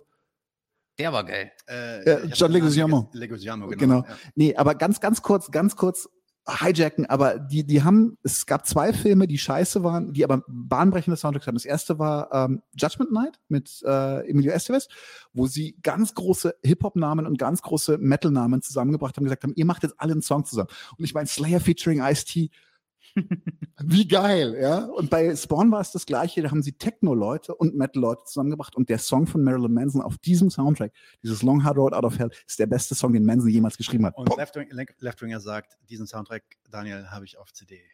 Also, Ah. da stimmt er jetzt für. Ich fand, auch. Ja, ich fand ja Rock is Dead nicht schlecht. Von, von, Äh, bei Matrix, das war da Matrix 1 der OST. Marilyn Manson. Aber genau, also vielleicht antworte mal kurz auf diesen Punkt von Daniel, die Idee, dass ähm, im Endeffekt äh, produziert wird, äh, des Profites willen und nicht mehr, also nicht mehr um irgendeinen Content herzustellen, der irgendwas Neues ist. Ja, also wir waren gerade noch bei medizinischer Bildgebung und da ist es zum Beispiel so, da ist das Mantra eigentlich inkrementelle Verbesserung. Wenig Risiko hm. und Ja. ein bisschen besser werden, das Ja. reicht schon für Produkt, für neue Kunden anwerben. Ne? Der Großindustrie ist das zu heikel. Grundlagenforschung ist ganz, ist sozusagen ein Tabuwort. Das darf man nirgendwo in einen Antrag reinschreiben. Wenn man jetzt äh, Drittmittel beantragt oder so, das darf man nicht machen. Ne? Dabei wäre das eigentlich sozusagen der Shit. Man müsste mal wieder Risiko gehen, man müsste ein paar Nerds hinsetzen und die mal zehn Jahre arbeiten lassen, mal in Ruhe. Aber das Mhm. gibt's heutzutage auch nicht mehr. Das ist ein Riesenproblem. Ne? Und das ist, äh, das ist einfach nur deswegen so, weil die Forschungslandschaft selbst auch schon kommodifiziert ist. Ne? Da, Ja, da, da gibt es ja, nur noch. Profite. Smartphone-Batterien, das haben sie mittlerweile nachgewiesen. Ich glaube, die Batterien und teilweise auch andere äh, Komponenten innerhalb eines Smartphones gehen mit Absicht nach zwei Jahren kaputt. Weil es ist halt nur, früher war es so, dass Miele, ich weiß nicht, vor allem die alten Leute wissen das, äh, die alten Leute hier im Chat wissen das wahrscheinlich. Gibt es hier alte Leute im Chat? Ja. Die gehen nicht kaputt. Miele hat lebenslang Garantie gegeben Mhm. auf die blöde Waschmaschine. Und wenn die kaputt ging nach 30 Jahren, Mhm. dann hast du eine neue bekommen von Miele. Mhm. Ähm, das machen sie jetzt natürlich nicht mehr. Weil Das ist das nicht so der- innovativ, das hat, weißt du? Das hat der Markt vernichtet. Das ist Ja. richtig. Ja. Ähm, aber aber da, das, äh, da ist dann halt auch wieder der Punkt. Ähm, wo, wo ich halt sage, richten wir uns dann gegen, äh, äh, ja, ich denke, gegen bestimmte Art von Innovation und auch gegen diese Art von Unterdrückung von Innovation. Also äh, ich kann, ich kann mir gut vorstellen, dass äh, es mittlerweile auch schon äh, AIDS-Retroviren gäbe oder sowas, ähm, so ähm, äh, AIDS-Medizin vielleicht oder vielleicht sogar eine AIDS-Heilung, wenn das Ganze nicht basieren würde auf ähm, einem kapitalistischen System, was extrem viel Geld macht an diesen, an diesen ähm, Symptommedizin, die man so, Ja. an dieser Symptommedizin. Immer schön palliativ sein, nicht Therapie. Genau. Gab es da nicht eine, irgendein Pharmakonzern, wo ein internes Memo geleakt wurde, Das- wo sie, wo sie so laut geil. überlegt haben, Ja. ob die Heilung des Patienten ein, ein, ein Ist das überhaupt noch ein Modell? ist das ein Geschäftsmodell? Sollte man das noch machen? Aber, aber Ja, ja, also der Punkt, genau. der, der Punkt, der, wo ich dann halt sagen würde, das, ganz ehrlich, das überrascht mich ei- einfach auch nicht. Also ich, Nö. wa- aber ich kann mir gut vorstellen, viele Menschen inner, innerhalb der bürgerlichen Gesellschaft überrascht es eventuell, weil sie halt denken, der Kapitalismus ist vielleicht ähm, wirklich dieses bürgerliche Märchen von Demokratie und, und, und, Genau. und Gleichheit. Ähm, Ich Aber- wollte, ich wollte, ich ja. wollte noch mal, ich wollte noch mal drauf zurück äh, mit den Hollywood-Filmen, ähm, weil wir ja schon über Deep Learning geredet haben. Es gibt mittlerweile den Algorithmus, Mhm. dem steckt man ein Skript rein und das benutzen die in Hollywood und äh, der sagt dann, der scoret so und so und wie viel Profite wird er abwerfen. Ne? Dann können sie sagen, okay, meine Produktionskosten sind so, rentiert sich das, wann, wie, wie viel und danach entscheiden sie, welches Drehbuch durchgeht. Ne? Und das ist sozusagen jetzt wieder so ein Feedback-Loop zwischen Menschen und Maschinen, wo zwischendurch immer Wechselwirkung zwischen Maschine und Mensch ist, so wie bei diesem YouTube-Algorithmus mit den kleinen Kindern, weil das ja auch so ein Ding war, Ja. was sich hin und her geschaukelt Ja. hat, bis es am Ende zu diesen Filmen kam. Ja. Und so ist es da auch, weil da passiert natürlich genau das. Du hast nur noch irgendwann Mhm. diesen Stereotypen Hollywood-Film und das beobachtet man ja. Diese Filme sind ja quasi alle identisch, ne? Also Die haben in, in, identische Strukturen. gibt's auf jeden extrem- Fall. Vor allem die Marvel-Filme, die sind schon sehr ähnlich strukturiert. Ich finde sie trotzdem gut, muss ich, äh, was die Weil du ein scheiß Fanboy bist. äh, weil ich ein Fanboy bin. Ich habe Ja. früher halt Comics gelesen. Ich und hatte, find's geil, wenn ich hatte, mir, weißt du, ich hatte mir auch vorgenommen, oh geil, ich gucke mir jeden Marvels-Film an, aber ich bin seit zwei Jahren runter davon. Ich kann, erstmal komme ich nicht hinterher Hm, ja, und klar. zum anderen, manche sind halt auch wirklich richtig albern. Ja, ja, ja. Ähm, Endgame. Äh, da will ich nur kurz hinzufügen, weil ich War gut. finde den Punkt gut. Äh, Netflix, ähm, Netflix hat, hat auch äh, unzählige Machine Learning-Algorithmen, um rauszufinden, ob, ob, eine, ob eine Season von einer Serie, die die raushauen, die haben, produzieren ja ihre eigenen Serien mittlerweile, immer so zehn Episoden, ähm, ob eine Season, also eine Staffel von einer Serie, äh, erfolgreich oder nicht erfolgreich war, um dann eine neue zu machen. Mhm. Und ähm, die basiert dann halt darauf, nimmt sich all die Daten und all die Informationen von all den Leuten, die das Teil gucken, wann machen sie aus, bingen die das oder bingen die das nicht, gucken die eine Folge nach der anderen, ähm, äh, gucken die das bis zur fünften Folge und brechen dann ab. Und basierend auf diesem äh, Algorithmus kriegen die dann eben Empfehlungen, wir geben da jetzt Geld raus für eine zweite Staffel und der, äh, der Amount, also die, die, ja, die Anzahl des Geldes, die wir rausgeben, die Höhe des Geldes, äh, sollte, weiß ich nicht, fünf Millionen sein oder, oder zwei Millionen Mhm, sein, anstatt mhm. zehn Millionen. Ja? Ja. Ähm, das ist, ist, ist äh, definitiv so, kann ich auf jeden Fall sehen und ähm, ich glaube, das ist auch jemand, äh, jemand wie der Wolfgang Schmidt regt sich da auch unheimlich drüber auf. PBB sagt gerade, Marvel ist ausnahmslos scheiße. Ausgenommen die ultra geile Serie. Legion war geil, fand ich auch, aber Marvel ist nicht ausnahmslos scheiße. Sorry, meine, meine, nicht meine Meinung. Also ich mochte, ich mochte Black Panther und den Endgame, in den hast du mich geschleppt. Den fand ich echt Black gut. Panther fand ich aus anderen Gründen wirklich nicht gut. Ähm, aber ja, diese Also? Avengers-Filme sind, äh, sind schon. Nein, Black Panther ist. Ja, Ich war halt auf Seite des Bösewichts, aber Genau. Deswegen, der, der Bösewicht hatte recht. Das hat man oft, dass die Bösewichte als. Faschisten dargestellt werden. Dabei greifen sie den Faschismus an. Ne? Das ist das Interessante. Also, das sieht man bei Black Panther, sieht man, ähm, und das ist natürlich auch jetzt bei Squid Game der Fall. Kenn ich nicht. Ja, okay, das ist so ein neues Netflix-Ding aus Korea. Hm. Auch eine Serie, glaube ich. Oder ist das ein Film? das ist eine Serie. Ich habe es noch nicht gesehen. Da sieht man, und das hat man auch schon mit Hunger Games vorher gemerkt, wie auf Basis eben dieser Algorithmen äh, festgestellt wurde, dass ähm, Kapitalismuskritik kommodifiziert werden kann. Und richtig viel Geld da drin steckt. Äh, die, die, den äh, quasi den, den von dem Kapitalismus geknechteten einen, so eine Serie hinzuhauen, wo Leute auch durch den Kapitalismus geknechtet werden, aber noch viel krasser als du. Hm. Also es ist auch krass brutal und, und gory und so. Ja, Und jemand richtig hat gesagt, und ist so. ein bisschen wie Battle Royale. Genau. Hunger Games. Ja, Battle Royale, genau. Battle Royale. Also den der- kennt er noch von früher, ne? Mit Ja, den ja, Oh, Ja, ja. Hunger Ja, Games ist ja im Endeffekt auch ähm, eine Battle Royale. Äh, für familienfreundliche Variante. nee, die ist auch krass brutal. Was? Ich war fand- Hunger Games? Hunger Games ist sehr- Naja, aber ich meine, Hunger Battle Royale Games war lange, Battle Royale war lange verboten in Deutschland. Also das, das ist schon ein anderes Level. Was ich gut fand bei Hunger Games war diese Darstellung von diesen zwei Welten, ne? Diese Medientypen, die Mhm. an, aussahen wie die letzten Vögel. In der, in der unten- Hauptstadt. In der Hauptstadt. Und unten ja. da in ihrem Arbeitslager diese Boys. Und die gucken sich das im Fernsehen an und nehmen das einfach so hin. Und wenn Ja. man jetzt mal kurz, also ich habe ja kein Fernsehen mehr, wenn ich mal aus Versehen beim Döner vorbeiläufe, wo irgendwas läuft, ne, dann denke ich mir, die, die sehen schon exakt genauso aus. Das sind schon so eine Vögel, die die da hinsetzen. Ja. Völlig over the top sehen die aus.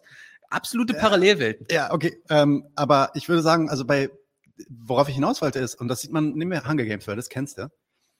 Man, man sieht halt da, dass genau, also ich meine, das ist ja eine relativ ähm, traditionelle äh, Kritik eigentlich am Kapitalismus, dass diese zwei Welten entstehen, dass so ein Rural, Rural und äh, Stadt, Stadt und ländlicher Divide entsteht, irgendwie die Leute so getrennt werden und in der Stadt konzentriert sich das gesamte Kapital und auf dem Land verelenden die Leute eigentlich und die sind so die Reservearmee und so.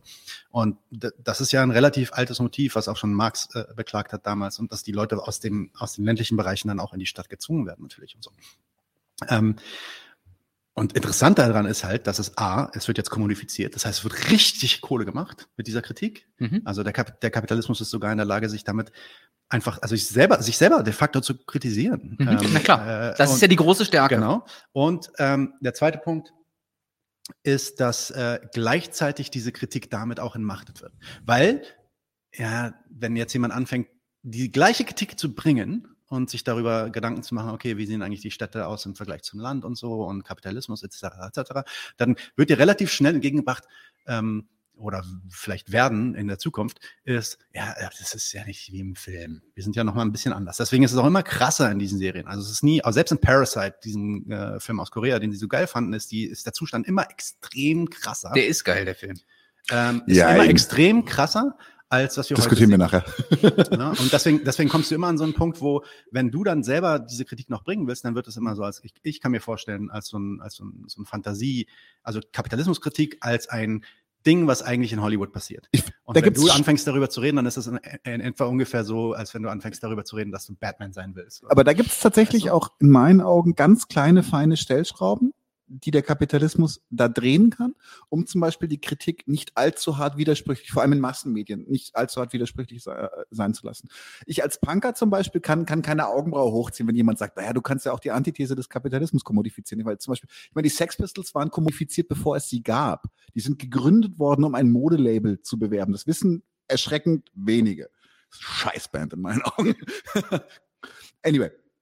Und da ist es zum Beispiel aber so gewesen, dass man das Spiel bis zu einem bestimmten Punkt mitgespielt hat. Das heißt also dieses No Future, alles ist Kacke, äh, Anarchie in the UK, das ging alles noch, weil das war noch so harmlos. Aber als dann die zweite Welle an, an, an ähm, britischem Hardcore-Punk zum Beispiel kam oder auch in den USA mit Dead Kennedys, wobei die noch richtig erfolgreich waren oder auch Discharge und Oder sowas, die waren auch Death. äh, Napalm, das gutes Beispiel. Man hat es dann kurz so ankommodifiziert, aber das hat dann irgendwie nicht mehr funktioniert. Und dann ist das auch sofort wieder in der Versenkung verschwunden und fallen gelassen worden. Also es gab, gibt Auftritte von Discharge und Napalm Death bei Top of the Pops. Ich glaube, die wird es nie wieder geben. Man hat es tatsächlich da probiert, aber da war tatsächlich ein, in meinen Augen, vielleicht bin ich da idealistisch gerade, aber da war tatsächlich ein ernster, ein, ein dringender Widerspruch zu dem System in der Musik drinnen. Es war nicht mehr Leute mit Hakenkreuzen auf dem T-Shirt und Nietenlederjacken, die gesagt haben Anarchy in the UK, aber eigentlich überhaupt keinen Hintergrund dafür hatten, was das bedeuten sollte. Sondern es war einfach ein pubertärer Aufschrei, was geil sein kann. Möchte ich jetzt nicht blöd reden hier, aber. Mhm. Aber die Leute, die sich dann hinstellen und sagen, es ist eine, also ich habe hier eine klare Widerstandshaltung zu diesem System, die kannst du nur bis zu einem gewissen Punkt modi- kommodifizieren. Da gibt es eine schöne Anekdote. Ähm, VW Vendetta ist ein fantastisches Beispiel dafür. VW Vendetta, der Film und das Comic haben einige Unterschiede und die sind so gravierend, dass man sagen kann, das Comic ist antikapitalistisch und der Film ist es nicht. Der Film ist liberal. Ja, stimme Okay. ich nicht zu. Ich glaube, du könntest einen neuen VW Vendetta-Film machen und der wäre um einiges antikapitalistischer. Ich glaube, wir sind mittlerweile an einem Punkt, wo, ähm, wo, wo, wo das System von innen heraus ideologisch nicht mehr angreifbar ist, im Sinne von, ey, du kannst, du kannst einen Film machen über Karl Marx der, oder über irgendwelche, über Lenin, der das Ganze glorifiziert und sagt Kommunismus und ja, Kampf gegen den Kapitalismus und das wird trotzdem auf Netflix trenden. Und die Leute werden trotzdem weiter Netflix zahlen. Ähm, ich denke, die, äh, die äh, Fähigkeit des Kapitalismus, solche Sachen zu co-opten, äh, entwickelt sich auch weiter. Ne? Mhm. Also, äh, also ein Sex Pistol hätte wahrscheinlich in den 60er Jahren nicht funktioniert, aber in den 70er, 80er Jahren hat es dann funktioniert. Ähm, und ein Squid Game hätte auch vor 20 Jahren nicht funktioniert. Da, bin- da bin ich nicht ganz bei dir, weil sowas gab es vorher schon. Wir waren schon wesentlich radikaler. Nicht, äh, ich glaube nicht in dem Scale. Also es, es, es, es wird ja immer krasser. Also die Art und Weise, wie, ähm, wie auch die Brutal also Parasite, wie die Mhm. Brutalität und wie die direkte nackte Gewalt gezeigt wird ähm, dieses Systems. In, Im Mainstream, ähm, Parasite ist ja noch nicht mal Mainstream. Parasite ist, also aber Squid Game ist like, das ist, das ist die erfolgreichste Netflix, Serie, Netflix die. Netflix die jeweils produziert hat. Jemals. Einfach weil sie sehr brutal ist, oder was? Und gleichzeitig hat die so ein, es ist eine koreanische Serie, hat so ein bisschen ähm, so, ein- so, ein- so ein Korea-Kitsch, Okay, äh, ja. Movie-Kitsch und so. Ähm, alles so ein bisschen weird, krass, disturbing und natürlich Kapitalismuskritik mit. Ja, du kannst, diese, also Counterculture-Kommodifizierung ist ein Thema. Ist einfach. Du kannst, Ja. also, das, das stimmt, da bin ich schon ein Stück weit bei dir. Okay, ich hol mal mehr Bier. Bier Ja, holen wir noch mehr Bier. Ja, also mehr Bier. übrigens, da mit dem Kommodifizieren, äh, das ist ja sozusagen, das hat das Känguru schon gesagt. Ne? Kennt ihr die? Ja klar, die? Marco Wickling. Und da, äh, äh, da ist ja das, das Känguru sagt ja genau, dass der, äh, der Kapitalismus hat diese große Stärke, dass die größten Kritiker äh, Teil des Problems werden. Ne? Mhm. Wobei diese, da ist halt für mich die Frage, da ist für mich zum Beispiel ein Unterschied. Werden sie zum Teil des Problems bloß, weil sie damit Geld verdienen oder werden sie zum Teil des Problems, weil sich durch das Geld verdienen ihre Message ändert? Und da würde ich zum Beispiel auch immer einen großen Unterschied machen, weil wenn Und da können wir jetzt mal kurz zu den Podcasten kommen, weil das ist doch mal interessant zu wissen. Was wäre denn eigentlich, es gibt ja einige Leute, die dann auch wirklich davon leben, vom Podcasten. Was wäre denn eigentlich, wenn wir jetzt, wenn wir jetzt davon leben müssten, äh, könnten? Wir würden genug Geld machen, weiß ich nicht, durch YouTube oder durch unsere Patreons und könnten jetzt vielleicht sogar ganz gut davon leben und müssen nichts mehr anderes arbeiten. Also bei uns ist, ich glaube, wir arbeiten alle noch was anderes, ja, auf jeden Fall. Insofern, was würde das für unseren Content bedeuten? Also für mich ist das ganz klar, ne? Dadurch, dass ich so unabhängig bin, gehe ich äh, natürlich äh, niemandem auf den Leim. Mir ist das völlig scheißegal, ja. Ich, äh, Mhm. ich trigger halt auch ständig irgendwelche richtigen Social Justice Warrior bauchlinken Typen, weil ich irgendwie die kritisiere oder so. Und das geht mir halt voll am Arsch, ne? Klar. Ich bin davon nicht abhängig. Und äh, ja, in dem Moment, wo man, wo man das merkt, dass es da eine Community gibt, von der man abhängig wird, ja, da muss man halt sich den Trade-off überlegen, seine eigene Glaubwürdigkeit irgendwie runterzudrücken. Mhm. Und dann vielleicht mal was zu machen, wo man gar, gar nicht so einen Bock drauf hat. Das ist, das ist wahrscheinlich passiert, das, ja. Könnte ich mir vorstellen. Bei den großen, bei den großen Leuten passiert das wahrscheinlich wirklich, ne? Ja, ich, ich, ich Umgekehrt übrigens, so glaube ich, dass es bei Ken Jebsen passiert ist. Ich glaube, der hat erkannt, Moment mal, wenn ich hier diesen Schwurbelkram mache, dann hat er in, da hat er einfach, wenn er seinen, seinen Kontostand plottet, hat er auf einmal gesagt, so zack, Schwurbelkram, zack, nach oben gegangen, Flanke. Und dann hat er gesagt, scheiße, da muss ich jetzt reingehen. Das ist jetzt genau der Zeitpunkt. Da ist er auch völlig ausgerastet dann. Da hat er ja dann nur noch Scheiß gemacht. ich glaube tatsächlich, dass das auch teilweise unbewusst passiert. Also ich könnte mir das zum Beispiel von mir, Natürlich. mir sehr gut vorstellen, Das, dass ist ein das, sozialer Aspekt. genau, das, äh, wir haben zum Beispiel, wir haben auch klare Trends in unseren Videos. Also wir könnten zum Beispiel einfach nur, wenn wir, wenn wir richtig, richtig stänkern wollten, wir könnten einfach jede Woche ein Palästina-Video raushauen. Weil das sind mit Abstand unsere erfolgreichsten Videos. Mit weitem Abstand. Auch von der Watchtime her? Oder Ja, kommen die Leute genau. nur auf die Kommentare und scheißen euch Auch zu? die Watchtime. Auch die Okay. Watchtime. So, Äh, Du würdest, du würdest, wirst dich echt wundern, wie viele rechte Sch- Vollschmocks in den Kommentaren rumhängen und wirklich bis Minute 50 geguckt haben. genau. Und dann, und Ah, dann- und ich hasse dann- euch, ich hasse Genau. euch. Und das ist halt zum Beispiel so ein Beispiel. Also wenn wir davon leben würden, dann würden wir wahrscheinlich auch. Also ich kann mir zum Beispiel gut vorstellen, weil das halt auch ein Thema ist, was wir auch beide wichtig finden, dass wir es zum Beispiel vielleicht auch überbetonen würden über die Dauer. Vielleicht, die, vielleicht gibt es für dich keine Überbetonung, aber generell. Es ist einfach, ich, Ich, glaube, glaube, ich glaube, wir sind gerade an, ich, ich, ich glaube, es wäre da wahrscheinlich eher umgekehrt, weil wir gerade an so einem Punkt sind, wo wir natürlich auch in eine kleine Nische reinsprechen. Und ich glaube, wenn wir an den Punkt kommen, 20.000 Follower, 200.000 Follower, würden wir uns eher von den, von den hyperkontroversen Themen fernhalten und eher die machen, die, ähm, die, die die Masse eher ansprechen. Und das ist, das ist dann natürlich diese, dieser, dieser Gleichstellungsmoment, ohne dass ich jetzt äh, Gleichstellung meine im Sinne von Medien und so. Ähm, aber das ist das, äh, das ist die, die Chomsky-Kritik Mhm. an, an, an den Medien, dass du, dass du dich selbst regulierst im Mhm. Endeffekt. Dadurch äh, basierend auf dem, auf, auf dem, was gewollt ist im Markt, auf dem, was du, äh, was du selber da, da, davon zurückbekommst. Und ich denke, das ist auch eine Sache, die man beobachten kann. Ja, Bei- du machst genau das, was die Typen mit dem Kinderalgorithmus machen. Du siehst, ah, ich habe hier so ein Thema, wenn ich das fronte, dann weiß ich genau, das wird 10.000 Mal mehr geklickt als das andere Video, obwohl ich auf das mehr Bock hätte. Ne? Ja. Und in dem Moment, wo dein Leben davon abhängt, beziehungsweise irgendwie dein, Mhm. ja, dein Einkommen, dann musst du es halt machen. Ne? Ich denke, die, äh, also man kann das, man kann das sowohl bei deutschen als auch bei amerikanischen, die amerikanischen YouTuber sind natürlich um einiges größer und die machen ordentlich Kohle. Und da kann man das, kann man das schon beobachten, dass sich dann sowohl so Grifter entwickeln, die sich auf bestimmte Themen raufwerfen, als auch dann halt bestimmte Themen auch einfach dann nicht mehr angegangen werden in bestimmten Zeiten. Ähm, weiß ich nicht. Es war zum Beispiel für Left äh, YouTuber im ja, 2019, 2020 Todesurteil, wenn du was gegen Bernie Sanders sagst. So, die haben sich alle, so die ganze, die ganze Left-Tube-Szene hat sich hinter Bernie Sanders gestellt. Ähm, ich fand ja Bernie Sanders auch toll. Ich sage nicht, dass der, dass man, ähm, dass, dass der irgendwie schlecht war, aber es gibt definitiv viele Sachen, an die man an ihm hätte kritisieren können und wahrscheinlich hätte er sogar müssen, vor allem von der Medienperspektive aus. Ähm, aber das ist halt dann nicht passiert, weil das Er war halt ein Heiliger in dem Moment. gerade Teil des Movements. Der war ein Heiliger, na klar. Ja. Und äh, das ist ein Problem. Also das denke ich auch in Zukunft. Ich weiß nicht, wie wir uns entwickeln werden, aber ähm, wenn es in Zukunft an so einen Punkt kommt, äh, was man dann macht, wie man damit dann umgeht, weil ähm, in dem Moment, wo man, wo das eigene Leben davon abhängt von dem, was man macht, ist man äh, dem auch irgendwie ausgesetzt, denke ich. Ja, sicher. Ja. Ähm, haben wir noch irgendwas nicht besprochen? Wollt ihr noch irgendwas? Ich gucke jetzt mal durch den Chat. Sorry, ich habe viel nicht gesehen. Äh, René Wolf, der war ja, glaube ich, bei dir auch mal im Interview. Der ist ja auch ein äh, Fanboy. Ein spezieller 99 zu Boy. 1 Fanboy, genau. Ähm, aber er stellt eine ganz gute Frage und deswegen, ich, ich stelle die jetzt mal. Ähm, weil darüber haben wir noch gar nicht geredet. Wir haben noch gar nicht über die Funktion des Staates geredet. Ähm, ich blende ihm ein. Literarische Aktionen. Er spricht eigentlich zu einem anderen äh, Nutzer hier und fragt, Profite gehören zum Kapitalismus. Ja, das ist quasi klar. Die meisten Kritiker bleiben aber moralisch. Es gäbe böse Kapitalisten. Was ist die Staatsstruktur, die mit Gewalt erst Profite möglich macht? Und ihr seid doch Anarchisten, ihr habt doch bestimmt äh, eine gute Antwort drauf, auf was der Staat ist. Fang du mal an. Also jetzt im Puncto ähm, Digitalisierung, ja? Also wo, was ist die Rolle des Staates dabei? Ja, ich, ich, ich glaube, er hat es auch nochmal vorher gefragt, dann kann ich vielleicht, Moment mal, ich scroll mal kurz hoch. Bisschen Mucke. Welche Rolle spielt die Staatsgewalt dabei? Habe mit Morph darüber gesprochen und möchte ihn das heute wieder fragen. Ich kann mich gar nicht mehr daran erinnern, dass er mich das gefragt hat. Auch zu viele Bier wahrscheinlich. Also jetzt äh, spontan fällt mir nur ein, dass ich äh, in meinem Video von Shoshana Zuboff erzähle und die hat ja vor 20 Jahren das alles schon gesehen, dieses Problem.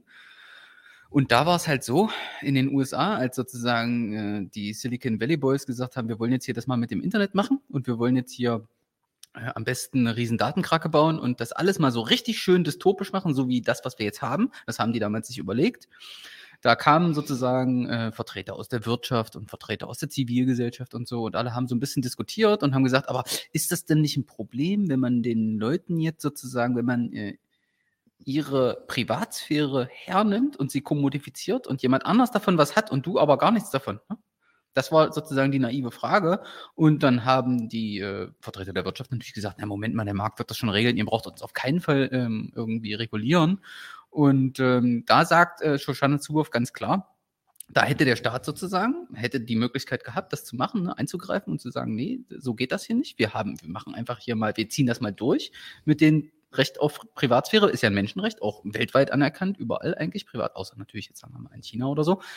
Und äh, hätte das machen können, ne? Hat er aber nicht, sondern hat gesagt, ach, hier kein Ding, der Markt wird das schon regeln. Und da spricht Shoshana Zuboff von der äh, Überwachungsdividende. Ne? Die wird jetzt ausgezahlt. Die Leute, die ähm, haben das damals erkämpft, sich, und das ist global das Ding. Ne? Also Google macht ja von jedem Nutzer, egal in welchem Land der Google benutzt, macht er Profite. Und ähm, ja, der Staat hätte sozusagen eingreifen können. Wenn überhaupt, ist es wie immer so, dass der Staat mit dem Kapitalisten gemeinsame Sache macht. Ne? Ich hatte den Tag, also ich lese ja nicht viele Bücher, aber ich habe den Tag so ein Buch gelesen. Ich glaube, das hieß Sieben Widersprüche des Kapitalismus oder so, von irgendeinem so Typen aus New York auch. Und der spricht immer von dem Staat-Finanz-Nexus. Das ist für ihn ein Ding. Mhm. Und das fand ich total gutes Bild, weil David das muss man Harvey? sich. David Harvey. David, ja, ja, genau, genau. Guter Mann. Aber das sind nicht sieben, ich glaube, das waren äh, Elf? ja, 17? zwölf oder sowas. Ja, irgend so, oder Ich, 18. ich, würde gerne, ich würde gerne ein gutes Beispiel geben, weil, weil äh, auch für, für, für buchfaule Menschen, es gibt eine ziemlich gute Dokumentation, die heißt Democracy im Rausch der Daten. Da geht es um die Erstellung der GDPR, der äh, EU-weiten Datenschutzrichtlinie. Und es ist, ähm, ich weiß nicht genau, wie es zustande kam, aber die Erstellung oder der Rapporteur innerhalb der EU für diese Datenschutzrichtlinie war ein, ähm, ein Menschenrechtler namens, äh, ich glaube, Jan-Philipp Albrecht, einer von den wenigen ganz anständigen Grünen. Ähm, sehr wenigen ganz anständigen Grünen. Momentan kann ich sie nicht genug treten. Ähm, anyway, und dem geht es halt darum, dass er versucht, aus einer, aus einer Menschenrechtsperspektive heraus eine saubere EU-Datenschutzrichtlinie zu erstellen. Und es wird halt absolut deutlich gezeigt, wie aus allen Rohren gefeuert wird. Und das Witzige an der Stelle ist, ist Lobbyismus innerhalb der EU funktioniert halt nicht, indem du als Einzelperson quasi als äh, auf, auf, auf diesen Rapporteur zugehst und sagst, du hast hier jetzt so und so viel Geld und bist ein bisschen korrupt und dann machen wir das schon, sondern die holen sich witzigerweise, und das ist, finde ich, ganz spannend, weil wir reden immer über den Staat, wir müssen aber auch manchmal über die Staaten reden, die holen sich die einzelnen Staaten, und zwar vor allem die armen Staaten. Die holen sich die armen Staaten mit irgendwelchen Köderprogrammen etc. und sagen, ein bisschen Infrastruktur hier, ein bisschen Werk hier und sowas. Und plötzlich, und dann hat, sagt auch Jan-Philipp Albrecht, glaube ich, ganz äh, fast zitiert äh, in, die, in diesem Film, sagt er, dass plötzlich Staaten eine Meinung zu Datenschutz hatten, die noch nie mitdebattiert haben. Und ganz klare Meinung haben, also da muss der Markt, der Markt muss das regeln, der Markt muss das regeln. Da merkst du auch, natürlich spielt der Staat da die gleiche Rolle, die er immer spielt. Er vertritt die Interessen der Mächtigen und die Mächtigen sind die Kapitalisten. Es ist nicht ganz so simpel. Also es gibt natürlich diese Idee, dass der, ähm, also aus marxistischer Sicht diese Idee, dass der Staat der ideale, ideelle Gesamtkapitalist ist. Also sich im Endeffekt immer Gedanken darüber macht, wie er das Wirtschaftssystem ähm, mit der, mit der Gewalt, äh, mit dem Gewaltmonopol, was er hat, weil darum geht es ja im Endeffekt. Mhm. Der Staat regelt im Endeffekt Eigentumsverhältnisse, dafür ist der Staat. Also das Mhm. ist seine Funktion. Über Gesetze und so weiter. Und ähm, dass, der, dass er dafür sorgt, ähm, oder versucht auszutarieren. Und das ist auch ein, das ist ein ultra komplexer Prozess, der teilweise auch über- und unterdeterminiert ist, je nachdem, ähm, äh, in welcher Situation man ist, wo es darum geht, ähm, äh, auszuloten, was in diesem Moment die beste Entscheidung ist, um ein, ein, ein, ein, ein, ein, ein Wachstum der kapitalistischen Wirtschaft zu ermöglichen. Ja? Deswegen halte ich es manchmal etwas zu leicht zu sagen, der Staat, äh, beziehungsweise etwas zu produktiv, würde ich sagen, Mhm. zu, äh, dass der Staat einfach nur den Mächtigen dient. Weil es kann durchaus sein, dass in bestimmten Situationen zwei verschiedene Gruppen von Mächtigen, Fraktionen innerhalb des Kapitals gegenüberstehen. Und der Staat das dann ausloten muss und gucken muss, alles klar, gehe ich jetzt mit der Ölindustrie oder gehe ich mit der Energie, äh, der Renewable Energy Industrie, ne?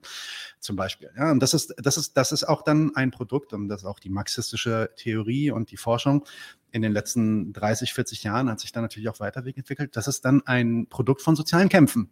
Und, und da haben die, die Bürger natürlich auch noch was zu sagen und die können sich dann auch äh, versuchen mit zu involvieren. Aber im Endeffekt geht es dem Staat grundsätzlich, grundsätzlich nicht darum, den Bürgern äh, zu, ihrem, äh, zu ihrem Wohl zu dienen oder irgendwas in der Richtung, sondern grundsätzlich darum, den besten Kapitalismus zu machen. Den Ja, aber das war jetzt in meinen Augen kein großer Widerspruch zu dem, was wir Doch, gesagt weil, haben. weil du damit natürlich auch Staaten haben kannst, die gegen bestimmte Mächtige gehen.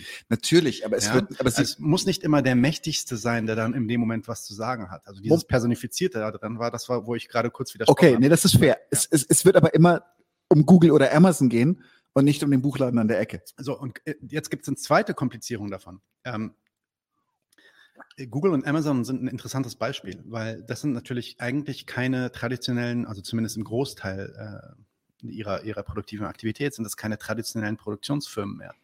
Die produzieren nicht eine Ware auf einem irgendeinem Fließband, die sie dann verkaufen, die du dann konsumierst, sondern 80 bis 90 Prozent, habe ich letztens irgendwo gelesen, 80 bis 90 Prozent ihres ähm, Revenues, also ihrer Einkünfte, kommen von Miete.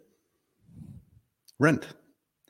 Also die Idee, dass sie die AWS Du meinst die. Infrastruktur, die sie. Die Infrastruktur, Hm. selbst, die, äh, selbst Facebook, ja, ähm, äh, dass, dass äh, Werbetreibende sich dort Werbung mieten, anmieten können, die sie dann diesen verschiedenen, also diesen, äh, diesen riesengroßen äh, Datensätzen von oder Menschensätzen quasi irgendwie äh, vorspielen kann. Das heißt, der Hauptrevenue ist nicht mehr traditionelle Pro Warenproduktion in dem Sinn, sondern und deswegen, deswegen ist es da auch so schwierig, beziehungsweise wird es komplizierter, einfach in dieser traditionellen Art ähm, gegen vorzugehen, wo man sagt, ja, wir müssen einfach die Arbeiter, die die Waren produzieren, organisieren und, und gegen Google irgendwie wenden, weil das gar nicht mehr, die Arbeiter gar nicht mehr diejenigen sind, die den Großteil dieses Mehrwerts erzeugen, sondern dass es eher darum geht, dass die Arbeiter eigentlich die Maschinen bauen.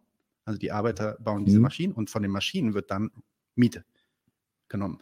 Das wird dann auch nochmal komplizierter. Ja, also ich, und warum, warum, warum erzähle ich das? Ich, nicht, weil ich da einen Punkt habe, sondern mein, mein eigentlicher Punkt ist, ich glaube, wenn wir über Staat reden, und es geht vielleicht auch äh, Richtung René, aber ich, vielleicht macht das René auch, ich will ihm das jetzt nicht irgendwie vorwerfen, aber wenn wir über Staat reden, müssen wir einfach mal im Kopf behalten, dass wenn wir zum Beispiel über einen amerikanischen Staat reden, wir über einen Staat reden, der im Endeffekt die Wirtschaft und die Ökonomie eines Landes managt, das 350 Millionen, 340 Millionen Menschen groß ist. Das ist ein hyperkomplexes System. Da ist niemand am Steuer. Da Nee. ist nicht eine Person, die das irgendwie lenkt. Das, äh, äh, da kann man auch nicht sagen, diese eine Entscheidung, die hier an der Stelle stattgefunden hat, hat dafür gesorgt, dass das und das passiert. Sondern da sind unheimlich, und äh, vielleicht guckt euch mal das Synefin Framework an, so dieses Complexity Thinking Framework, Das habe ich ja noch nie gesehen als Agile Coach. wie komplexe Systeme sich verhalten und wie man komplexe Systeme steuern kann. Das ist eine ganz andere Art und Weise zu denken. Das ist, äh, ja, Butterfly-Effekt, habt ihr schon mal gehört, vielleicht diese Geschichte.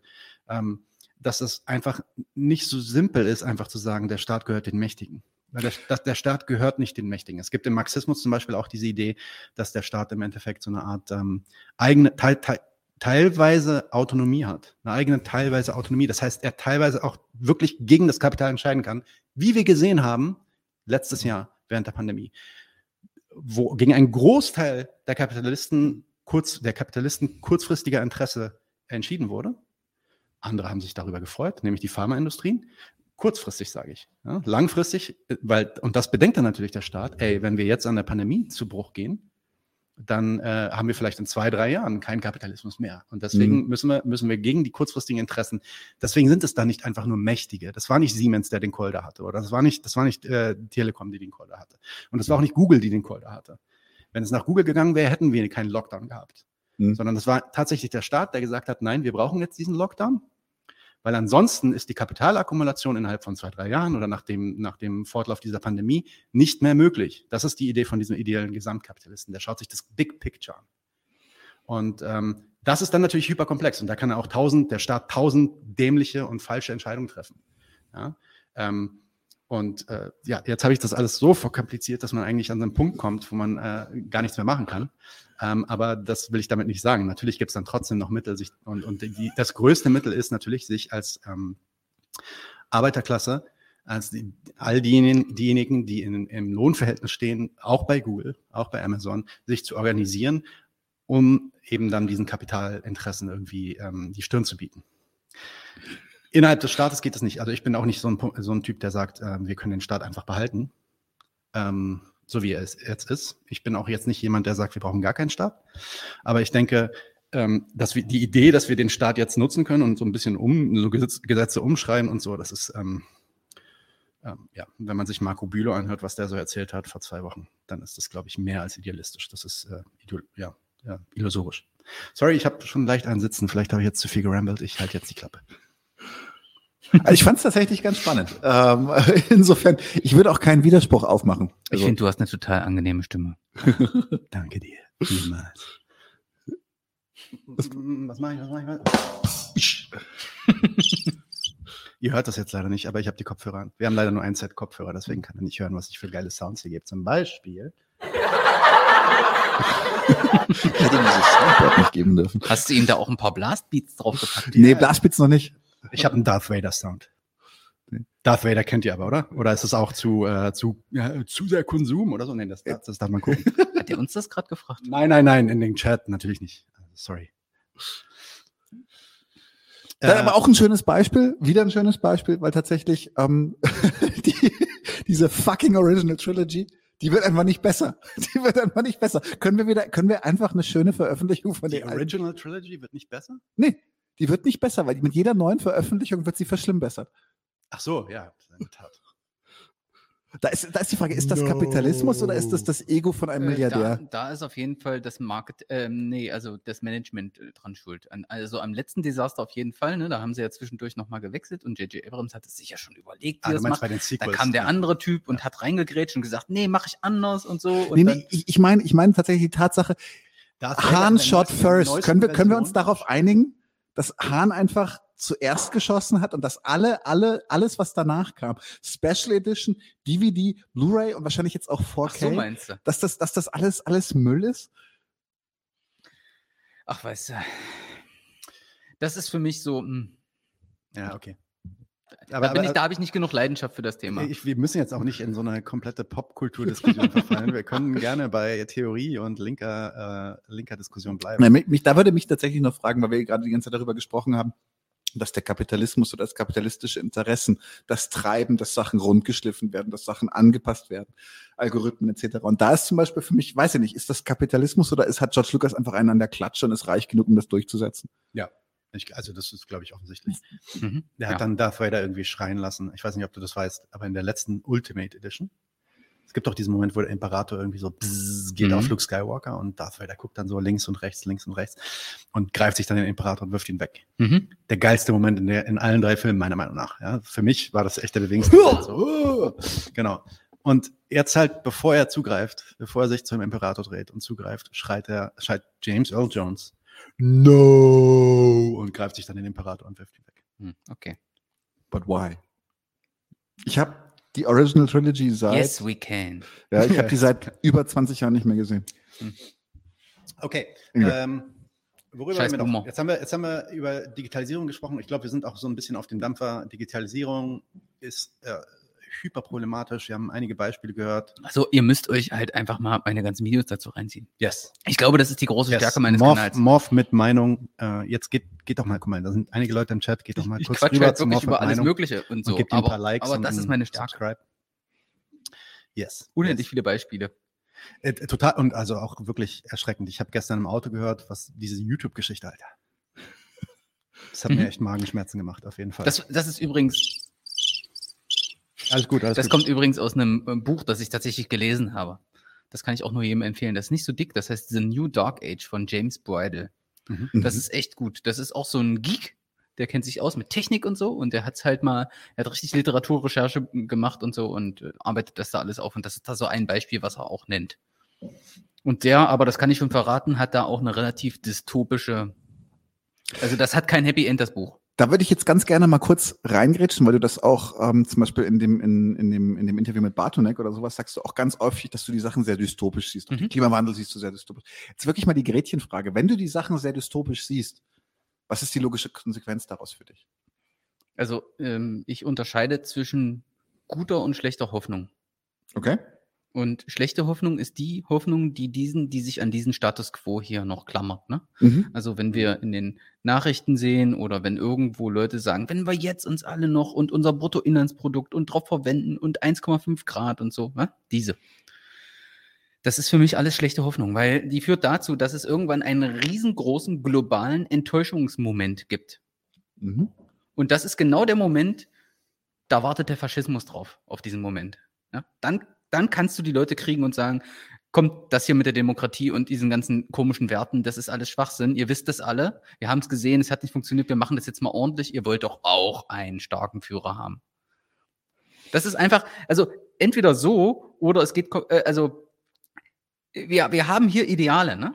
die wir noch so benennen können. Das ist ein Ideal. Ne? Da, da- das finden alle gut. Da stimmen jetzt noch alle überein, dass das was Gutes ist. Irgendwann kippt diese Stimmung und dann ist das, dann ist das was für, äh, für Weicheier. Ne? Dann braucht man das nicht mehr, weil das offensichtlich gezeigt hat, dass das nicht funktioniert, diese Idealwelt und äh, sich daran klammern. Und ähm, die gute Hoffnung wäre, wir verstehen, dass es so ist. Wir müssen uns darauf vorbereiten. Ich meine, ihr beide seid Kampfsportler. Ne? ihr, ihr, ihr Das weiß sozusagen, ihr geht da rein in, in, in dieses Match und wisst, okay, was könnte der machen? Der könnte den machen, wenn er so macht, macht er so. Wenn ihr euch darauf nicht vorbereitet, dann kriegt Yes. ihr einen auf die Fresse und Yes. seid kaputt. Das ist übrigens eines meiner Beispiele, warum ich, äh, was ich relativ häufig bringe in den Man muss sich mental darauf man muss, es, vorbereiten. man muss es auch nicht nur vorbereiten, sondern man muss es trainieren. Ja, okay, und da ist Muscle Memory und so, das Genau, ist klar. Ne? ja. Aber ich rede jetzt davon, dass sozusagen dieses Bewusstsein dafür kommen muss. Wir sind, also, das, äh, Joscha Bach, einer meiner Lieblingsintellektuellen, der, Springer sagt, der sagt wenn wir immer, jetzt bloß alle Worker Corps gründen würden. ja, okay. Also erstmal prinzipiell nichts gegen Bürgerkoops. Ich habe auch ein Video zum Nein. Syndikalismus gemacht, ne? Ja. Aber trotzdem ist ein witziger Running Gag. Ich verstehe schon. Äh, also was Joscha, Joscha Bach, mein Lieblingsintellektueller, der macht immer so. Der sagt immer, wir beobachten immer Kurven, die so gehen. Ne? Und irgendwann in der echten Welt gehen sie so, gehen runter irgendwann. Und wir sind irgendwo hier. Ne? Also es kann nicht mehr lange besser werden. Ne? Es kann Mhm. eigentlich nur noch schlechter werden. Na, es gibt doch, vor einigen Jahren war doch schon der Punkt, dass es dass, äh, rein rohstoffmäßig klar war, dass die nächste Generation nicht mehr den gleichen Wohlstand haben kann wie die jetzige. Weil es einfach jetzt, Peak Oil. Aber ja. Ja gut, wenn man jetzt sozusagen weiter auf, auf diesen Verwertungsprozessen arbeitet, die, die Ja. da, darauf angewiesen nee, sind. aber äh, tatsächlich, also ja, ich würde aber tatsächlich, ich möchte, möchte noch eine Sache kurz vorher von dir aufgreifen, weil ich das richtig und falsch zugleich finde. Haha. ähm, da wartet der Faschismus drauf. Dialektik. Ähm, der Faschismus wartet in meinen Augen auf gar nicht. Der Faschismus war für mich historisch immer ein Werkzeug der kapitalistischen Klasse, um gegenzusteuern. Mhm. Das heißt also, für, für mich, also ich, wo, ich, wo ich bei dir stimme, zustimme, ist es, dass der Faschismus immer, immer näher um die Ecke kommt, je mehr diese Krisen kommen. Mhm. Das liegt aber nicht daran, dass, der, dass, dass irgendwelche faschistischen Bewegungen dann sagen so, jetzt ist unsere Stunde, sondern dass, das Kapit dass die, die, die kapitalistische Klasse irgendwann sagt, so, okay, und jetzt haben wir so viel Gegenwind, jetzt machen wir es militant. Genau. Ja, genau, der Gegenwind. Also und, und auch die Scheitern, das Scheitern des Gegenwinds und die Frustration, die daraus entsteht. Also wenn wir uns die historischen, das historische Moment angucken, ähm, die SPD hatte irgendwie in den 1910er Jahren über eine Million Mitglieder. Ähm, hatte überall Kitas und überall so, ähm, so Schulen, wo ausgebildet wurde darüber, dass der Kapitalismus abzuschaffen sei. Und das hat sich natürlich dann alles gewendet, ist dann in die ähm, totale äh, Sozialdemokratie abgewandt. Und ähm, diese Arbeiter haben sich dann vor allem nach dem Ersten Weltkrieg dann natürlich auch ohne Ende verlassen gefühlt. Und äh, da konnte der Faschismus relativ gut in die Bresche schlagen. Aber was hier auch interessant ist, ist, ob, auch obwohl der Kapitalismus oder beziehungsweise viele Kapitalisten extrem profitiert haben von dem Faschismus, gibt es wirklich Briefe und Schreiben von Leuten, die damals Firmen geleitet haben, die sich extrem unwohl damit gefühlt haben, dass da dieser Adolf Hitler jetzt äh, sagt, was, was, was passiert. Ja, also auch da muss ich, würde ich sagen, wieder verkomplizieren. Ich glaube, der Kapitalismus hat da vielleicht keinen anderen Weg gesehen, weil relativ viel Widerstand war, beziehungsweise weil äh, es erst relativ viel Widerstand gab und diese frustrierten Massen dann mit Wut quasi in eine andere Richtung gepusht hatten. Ähm, also auch wieder materialistische Gründe dahinter. Ähm, und diese, diese historische Situation kann man auf heute auch dann, da würde ich dir zustimmen, kann man heute auch nicht so richtig anwenden. Ich glaube, wir sind, ich glaube, der Kapitalist überlegt sich dreimal, bevor er den Faschisten wie Orban oder so irgendwie unterstützt.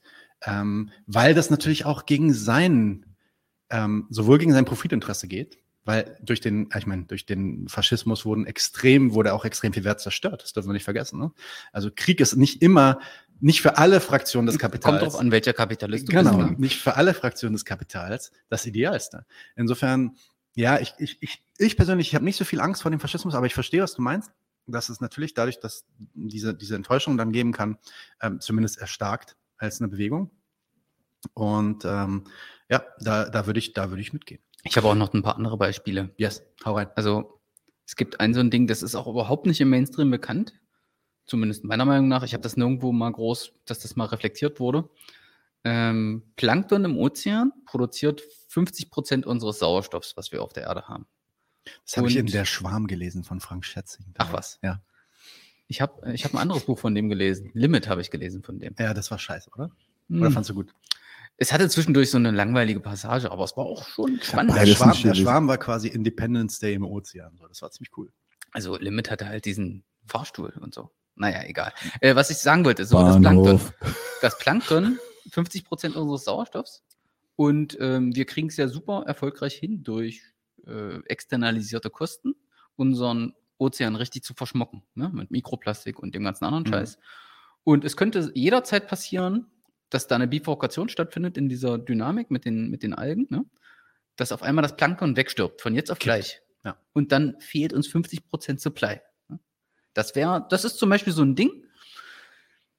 Ich will ja keine Panik machen, aber das ist so, das sind so dystopische Dinge, die unser Kapitalismus einfach Ja, produziert. Ne? Und, das, und das wird nicht, ähm, da, ja, was soll ich dazu sagen? Das ist halt so und darüber wird überhaupt nicht gesprochen. Ne? Und eine andere Sache ist natürlich äh, klassische Antibiotikakrise ne? und irgendwelche komischen, super heftigen, multiresistenten Keime. Ne? Die entstehen im Wesentlichen durch Monokulturen und Massentierhaltung und so ein Scheiß. Ne? Das ist alles Kapitalismus. Ja. ja da, da, davon hat niemand was, außer kurzzeitige Profite für irgendeinen Sesselpupser, damit er sich noch eine Yacht kaufen kann. Das kann nicht gut sein. Ne? Das sind so Sachen, die irgendwie, also, weiß ich auch nicht.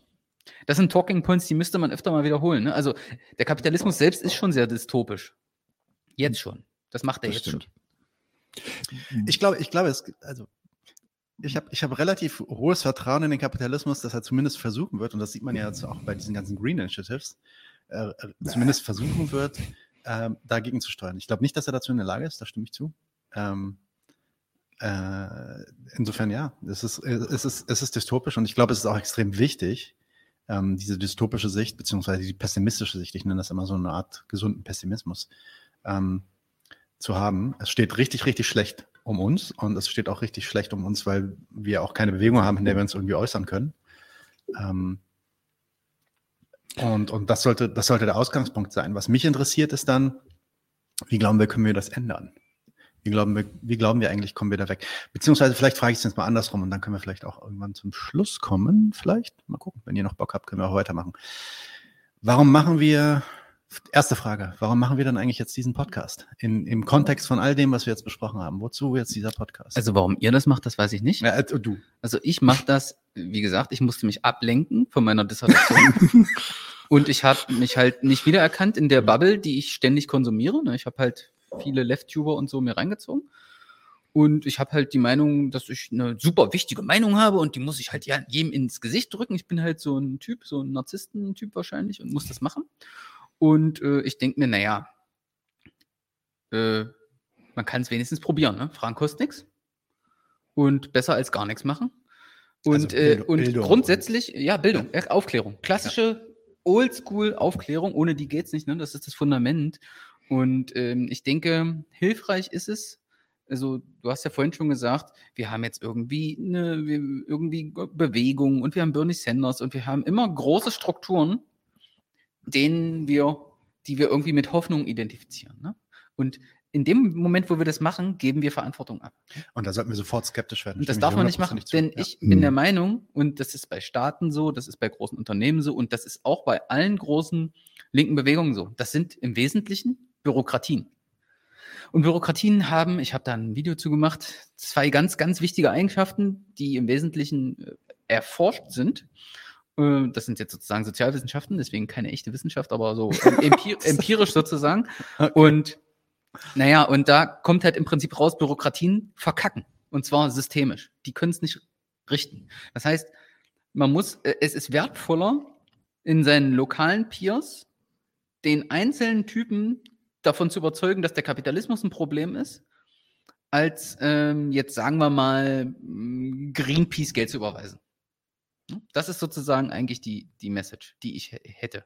Also alle äh, Linken, die es jetzt gibt, müssten sozusagen ihre Ressourcen darauf zu verwenden, ihre Peers zu überzeugen ne? und denen zu erklären, was das Problem ist. Und ich will jetzt hier nicht irgendwie wie der, äh, wie der Kreuzritter äh, rüberkommen, aber genau darum geht's. Ne? Man muss sozusagen das K-Wort aussprechen, man muss den Leuten irgendwie mal eine andere Perspektive geben, weil die Bildzeitung wird's nicht machen und die anderen Mainstream-Medien werden es auch nicht machen. Ne?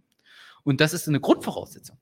Erst dann kann es überhaupt passieren, weil wenn du genug sozusagen Leute hast, die selbstständig denken können, dann werden sie Lösungen für ihre lokalen Peers und ihre lokalen Probleme finden. Und daraus könnte sich eine emergente Struktur bilden, die besser ist als das ist, was wir jetzt im Moment Staat nennen. Ne? Und manche würden sagen, das ist der Anarchismus, einfach weil du da lokal ansetzt und dich vernetzt und dann sozusagen automatisch ganz natürlich höhere Strukturen sich bilden aus Dingen, die aber Bottom-to-Top-Design sind und nicht Top-to-Bottom, so wie das, was wir jetzt haben. Ne? Ich habe es ja vorhin schon gesagt, so ein Clown wie der Scheuer, der ist immer noch da. Ne? Der ist da. So ein Clown ist da. Und äh, so ein Clown wie die Klöckner-Troller, die ist auch noch da. Und, äh, und diese ganzen anderen Clowns, die sind alle da. Die existieren und die können ihre Fresse in Kameras ranhalten, schöne Anzüge tragen und respektiert werden. Und da muss man sich fragen, wofür? Hm? Warum? Ich möchte ganz kurz auch gegen meine eigene Überzeugung ein wenig schießen. Das tut mir weh an der Stelle. Aber du, du hast jetzt gerade auch gesagt, lokal, lokal, lokal. Mhm. Jetzt, äh, auch wirklich provokativ. Ähm, machen wir, ja. Wir gehen, gehen machen, machen äh, Nachbarschaftshilfe, Mutual Aid, großer. Fan. Koops, Worker Koops und sowas. So. Was ist aber, wenn von oben die, von oben, und da ist nach wie vor die Macht einfach die ganze Zeit gegengesteuert wird? Wie gehen wir damit um? Ja. Weil das ist für mich, das ist für mich in diesem Lokalismus einfach eine Lücke in der Argumentation. Wie gehe ich damit um, dass es, dass es von oben einen, eine Machtaggregation gibt, die da mit allem dagegen steuert, was sie hat? das ja, ist- also im, im schlimmsten Fall wird die höhere, äh, wird sozusagen die Verwaltung mit Gewalt reagieren. Ne? Mhm. der Pariser Kommune. Irgendwie. Ähm, aber ich meine, am Ende, am Ende ist das für mich gar nicht das größte Problem. Also natürlich gibt es eine Staatsgewalt und natürlich könnten wir da auch irgendwie, können, ja, ich meine, Black Panthers, ne? wir könnten uns selber irgendwie Waffen anlegen und könnten versuchen, also wir haben, wir hätten überhaupt gar keine Chance ähm, und deswegen sollten wir das definitiv als linke Bewegung niemals machen, weil wir gegen Staaten äh, vorgehen würden, die militärisch so hochgerüstet sind wie noch nie in der Geschichte nee, der man könnte probieren, das System zu hacken. Ne?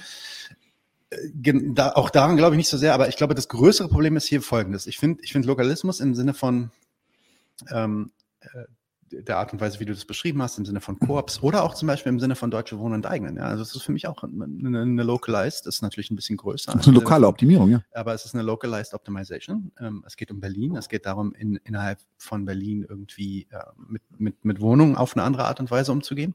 Und da tatsächlich auch eine alternative Art der, der Wohnungsorganisierung, also wirklich eine, eine gesellschaftliche Wohnungsorganisierung in, der, in, Teil, in Form einer öffentlichen Gesellschaft irgendwie herzustellen. Und da gibt's ja dieses auch dieses äh, tolles Zitat, was ich jetzt bestimmt schon 20 Mal erwähnt habe. Ich habe das allerdings im Interview erwähnt, was ihr noch nicht gesehen habt. Das kommt erst in zwei Wochen raus, das mit Timo Daum.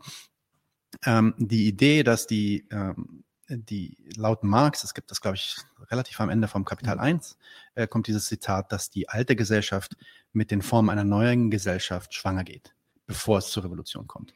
Also, dass die, diese, diese so eine kleinen Keimzellen von alternativer Organisierung, die in, in Zukunft auch ähm, schon quasi, äh, ja, heute schon abbilden, wie wir uns in Zukunft organisieren würden, ähm, heute auch schon zeigen können. Der einzige, der einzige, äh, die einzige Warnung, die ich hätte an der Stelle ist, dass diese, diese, ähm, dieser Lokalismus, so nenne ich das jetzt mal, basieren muss auf einer materiellen und strukturellen Analyse des Systems. Was nicht funktioniert und garantiert 100 Prozent meiner Meinung nach nicht funktionieren wird, ist einfach nur einen Kommunalbauernhof irgendwie zu bauen und euch selber zu ernähren. Sondern ihr müsst das machen mit dem Ziel, den Kapitalismus, die Wertform, die Art und Weise, wie wir Waren produzieren, die Art und Weise, wie wir äh, überhaupt produzieren und uns reproduzieren, zu überwinden. Wenn das nicht im Hintergrund ist, der Denke, in deinem Lokalismus, sondern es nur darum geht, ich baue jetzt meine eigene kleine Kapsel und meine eigene kleine Welt, dann wirst du überhaupt nichts ändern. Nö, dann reproduzierst du ja auch nur dieselbe, Äh, äh, äh, denselben Stoffwechselmechanismus, den es schon vorher gab. Und, und du wirst, du wirst auch, dann kommt auch das Koopten. Das haben wir, ich meine, wir haben ja diese Lokalismusinitiativen, haben wir ja seit der Pariser Kommune. Also ich würde die Pariser Kommune höher, höher schätzen als jetzt irgendwie so ein Bauernhof äh, Koop irgendwie. Da freut sie sich aber. Aber, aber, aber das war ja auch der große Lernmoment für Marx, als er, als er, er war, der stand ja auch auf die Pariser Kommune, der hat die ja auch unterstützt ohne Ende und stand hinter denen. Und als, als in dem Moment, als die dann niedergeschmettert wurde auf diese Art und Weise, und das ist genau der Punkt, den du brachtest, dass am Ende, wenn es wirklich zu einer Gefahr wird, dann kommen die Panzer Klar. vorbei. So, und, da, also, ne, und das, das, das im Hinterkopf zu haben, sich nicht, sich nicht äh, der Illusion hinzulassen, dass es, dass es genügt, wenn wir jetzt aufhören, irgendwie Fleisch zu essen oder sowas. Ja, oder, oder irgendwie, äh, und das, das wäre vielleicht wichtig, dass wir kein Fleisch mehr essen, aber das Ich genügt habe ein nicht. Thema Veganismus-Video gemacht auch. Und äh, Spoiler, ich esse Fleisch. Ich auch. Ähm, das habe ich aber noch nicht gesehen. Interessant, schaue ich mir an. Äh, ja, also das, das ist für mich extrem wichtig und das ist auch der eine, der eine Punkt, den ich ähm, als Kritik äh, gegen die Anarchisten, die meisten Anarchisten, die ich kenne, so leveln würde, ist, dass die äh, strukturelle Analyse, dass, dass der Art und Weise, wie produzieren, äh, produzieren vernachlässigt wird gegenüber einer idealistischen Idee. Idee. Wenn wir nur als Menschen uns unseren Geist ändern, unsere Art und Weise, wie wir die Welt sehen und unser Verhalten ändern, dann ändert sich schon alles. Es gibt ja auch, das gibt ja auch bei den Liberalen so diese Idee, ey, wenn wir jetzt alle Jetzt, Nur jetzt, noch jetzt, jetzt, jetzt, jetzt wird es aber hinten höher wie vorne. Jetzt kannst du doch nicht uns Anarchisten mit den Na, doch, Liberalen doch, doch. einbauen. Für mich, für mich ist das, für mich ist das relativ verwandt und das müssen sich die Anarchisten auch gefallen lassen. Denn wenn, wenn der Liberale sagt, ey, wenn wir alle aufhören würden, äh, Benzin zu tanken und elektrisch fahren, dann wäre es doch alles viel geiler. Da, wa- was, was ist das Gemeinsame? Was nicht in Frage gestellt wurde, ist die Art und Weise, wie wir unsere Waren produzieren, wie, dass wir Waren produzieren, die Art und Weise, wie wir produzieren. Und das ist äh, für mich, also für mich als Marxist ist das zentral. Wenn du die Wertform nicht abschaffst, wenn du die Warenform nicht abschaffst, wirst du nichts ändern an diesem System. Beide Syndikalisten, wir sind beide auf deiner Seite. Ja, ja, ich, ich sag ja gar nicht, ich sag ja gar nicht, ich sag ja gar nicht, dass ihr nicht auf meiner Seite seid. Ich will bloß sagen, ähm, das ist, Du das bist der ist Geilste. wichtig. Das ist wichtig äh, zu bedenken, wenn man Lokalismus betreibt. Und jetzt trinke ich mein Bier zu Ende. Äh, willst du noch ein Bier? Soll ich dir noch eins Ich, holen? ich hätte, echt, ja? Ist noch Ja, ich habe ich hab noch eins, nicht deins, aber ja, Ja, ja, ja. Ich habe schon so einen Sitzen, Bruder. Echt, ja? Also das hat ein Prozent mehr als normales Nee, ich, Bier. ich, ich habe, wir haben Immer heute- noch wegen deinem, Ich, ich weiß es nicht. Ich habe so einen auf der Schnauze gekriegt. Es ist mir lange nicht mehr passiert. Bist also du wahnsinnig? Sport ist Mord. Was, was, wieso darf ich das nicht erzählen? Die- Der wird beim Kampfsporttraining kriegt man ab und zu auf die Schnauze. Passiert. Du kleckerst. Und du spritzt überall weißen Schaum hin. Ja.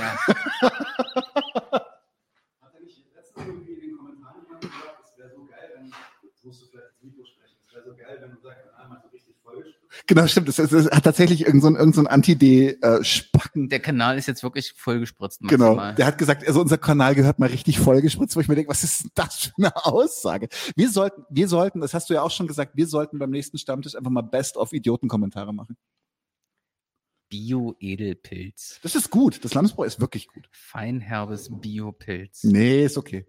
Ist okay. Es, es riecht so ein bisschen nach Grünkernfaschismus, aber es schmeckt gut. Hm. Alright. Leute, äh, habt ihr noch irgendwelche Wortfetzen, die ihr uns in die Kommentare reinschreiben könnt, auf dass wir getriggert werden und eine Diskussion starten oder wollen wir Schluss machen? Ich äh, lese hier Kill Ayn Rand. Äh, äh, no, na, aber die ist schon tot. Lenin implementieren.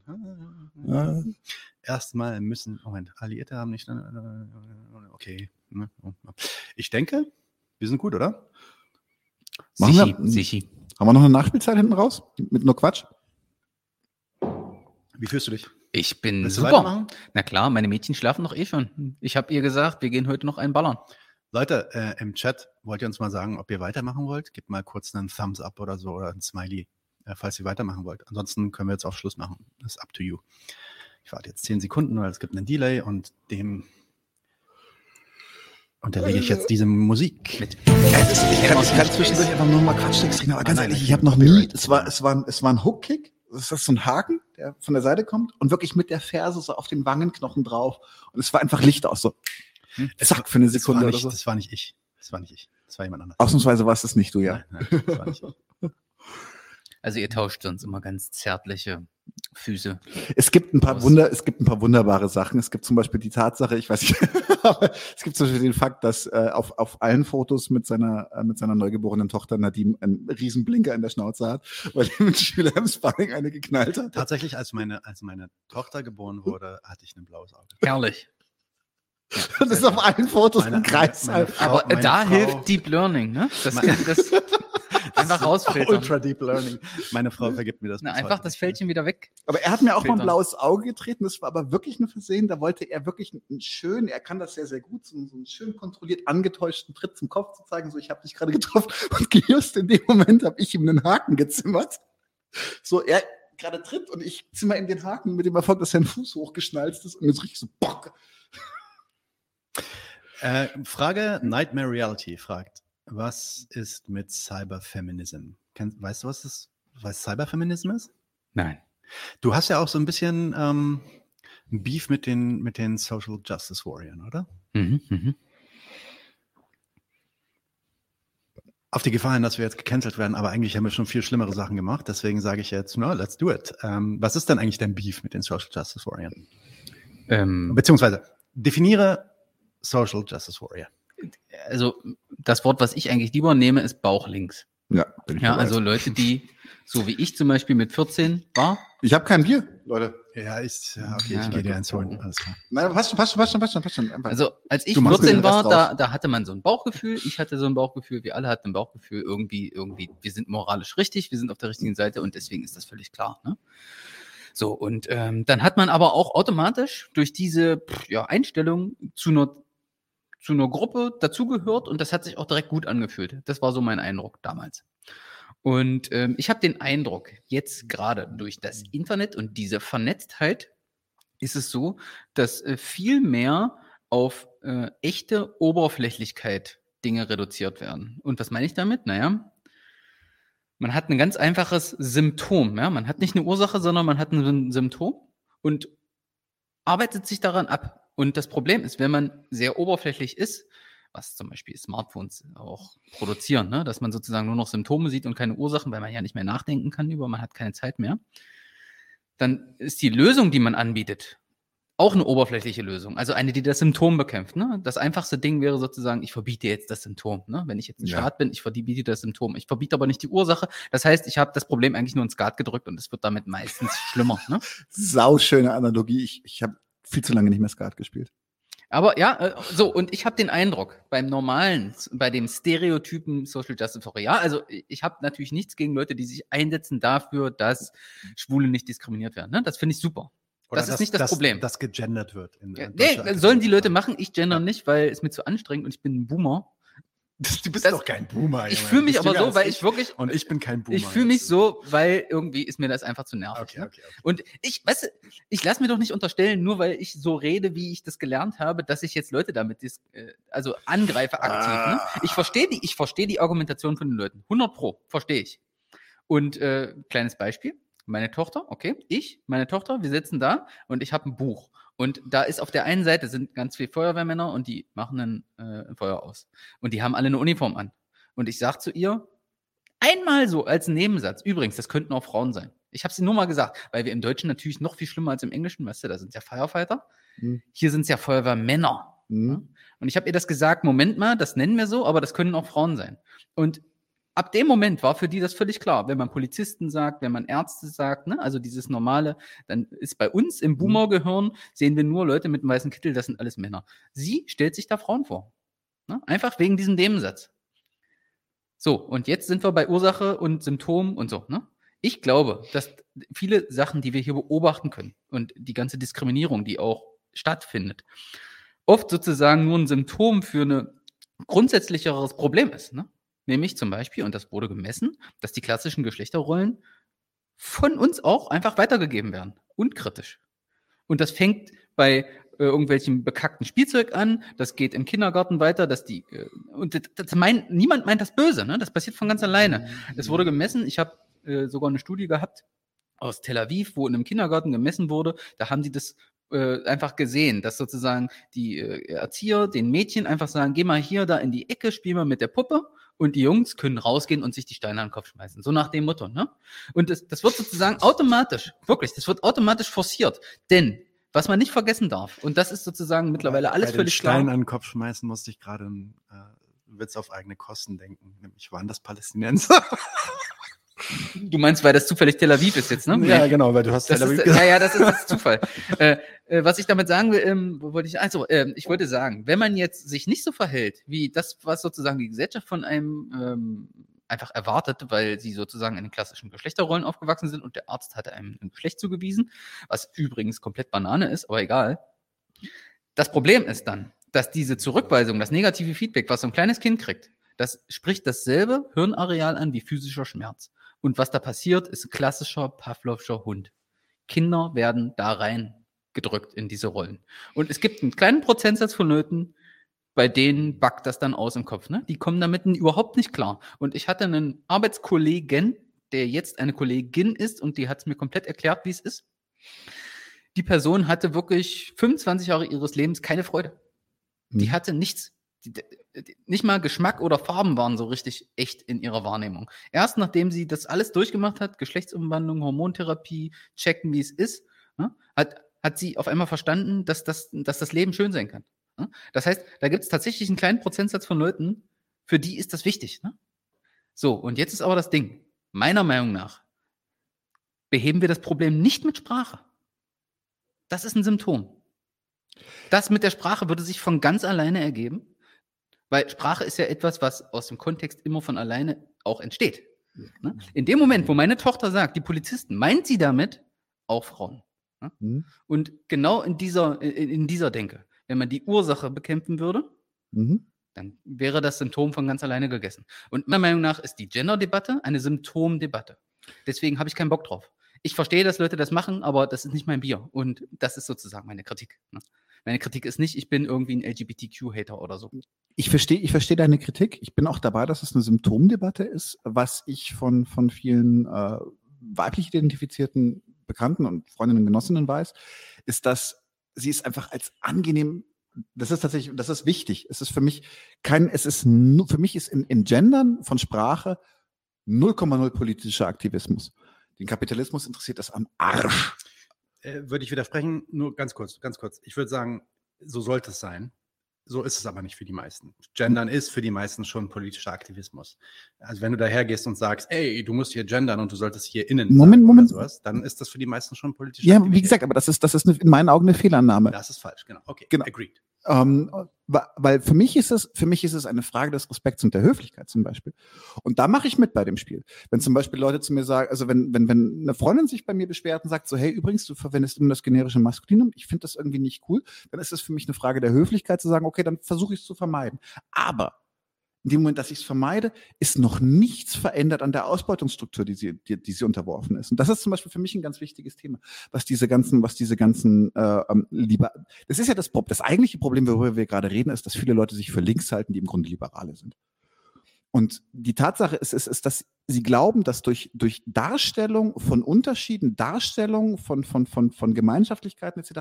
ändert sich der, die Ursache oder ändert sich das Verhältnis, in dem diese Menschen leben. Das ist genauso wie diese, da kriege ich echt einen Hals.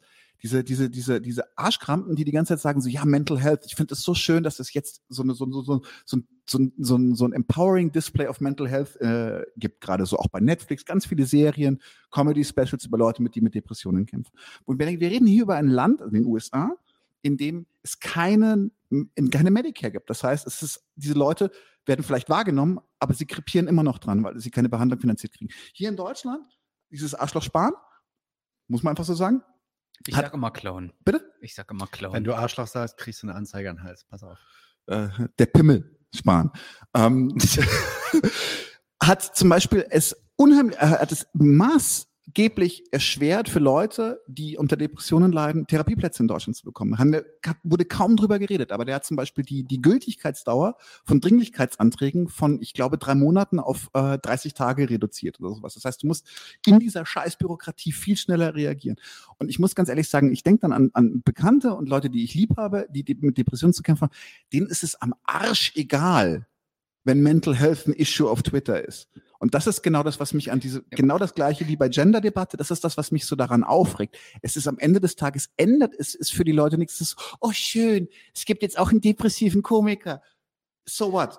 Ja, das ist so diese, diese Form von Cyberaktivismus. Ne? Das ist da, wo es kommodifiziert wird, von wegen, du kannst klicken, du kannst liken, du kannst sharen, du fühlst dich damit besser. Ja. Ja, du fütterst damit natürlich auch nur den Algorithmus und bist Teil des Problems, aber gut. Ne? Es fühlt sich gut an. Ich glaube, und, und äh, ich, ich, ich stimme euch bei allem zu, fast 100 Prozent. Fast. Ich glaube, was was wir einfach festhalten können, ist, dass Initiativen wie Gender oder ähm, ja, gendergerechte Sprache, äh, was dieses Social Justice Warrior Ding irgendwie, natürlich, das ist übrigens ein rechter Begriff, da muss man auch aufpassen, wie oft man den benutzt. Ne? Das ist ein Begriff, der tatsächlich einen Kampf. Bauch links. Bauch links, genau. Finde ich dann besser. Ähm, am Ende ist das eine liberale Initiative.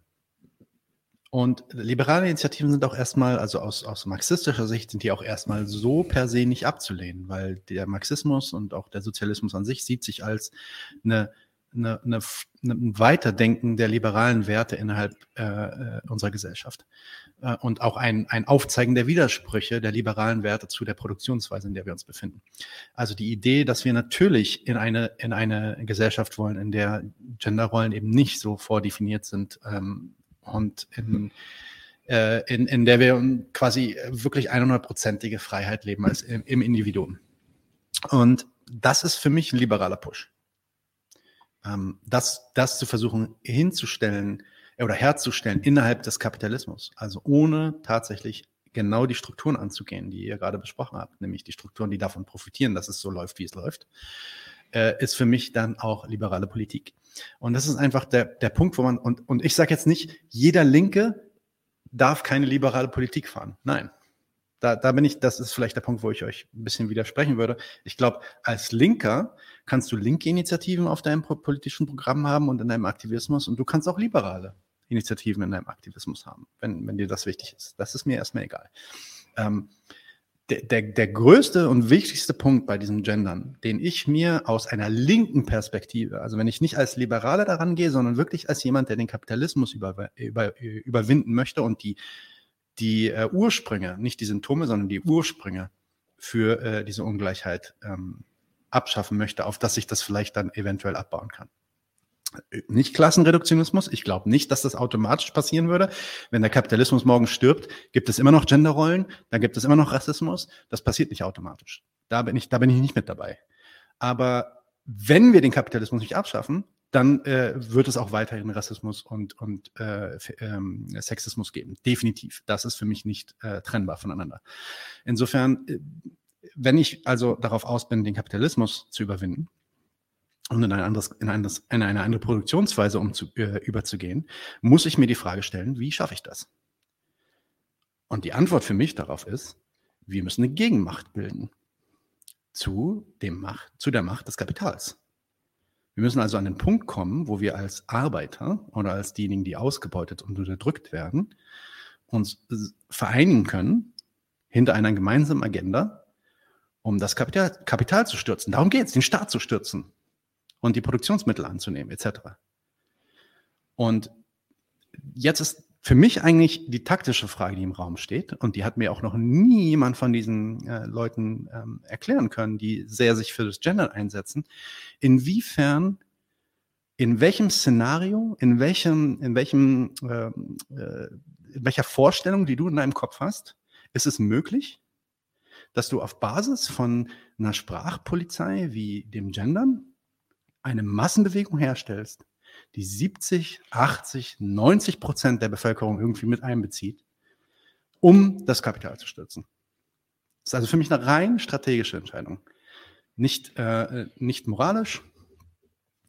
Ähm, und, und wir werden aber wahrscheinlich auch in Zukunft sehen, ähm, dass einige Bewegungen, und das haben wir auch in der Vergangenheit gesehen, einige Bewegungen durch diese identitären Fragen auch gestürzt werden und gar nicht erst in die Lage kommen, ihre antikapitalistische äh, Macht zu entfalten, sage ich mal, auf Basis dieser Streitigkeiten, die äh, dann darauf entstehen. Und für mich ist das, und da stimme ich dir dann wieder zu, da bin ich wieder genau bei dir, ist die Idee, wenn, wenn, wenn du wenn du als Ziel hast, die, die Symptome zu bekämpfen und nicht die Ursachen, darfst du nicht ähm, vergessen, dass die Taktiken, die Strategien und auch die Mittel, die du ansetzen willst, um die, um die Symptome zu bekämpfen, eventuell, und ich sage nicht, dass das bei den Männern der Fall ist, das weiß ich nicht, da kenne ich mich nicht gut genug für aus, um ganz ehrlich zu sein.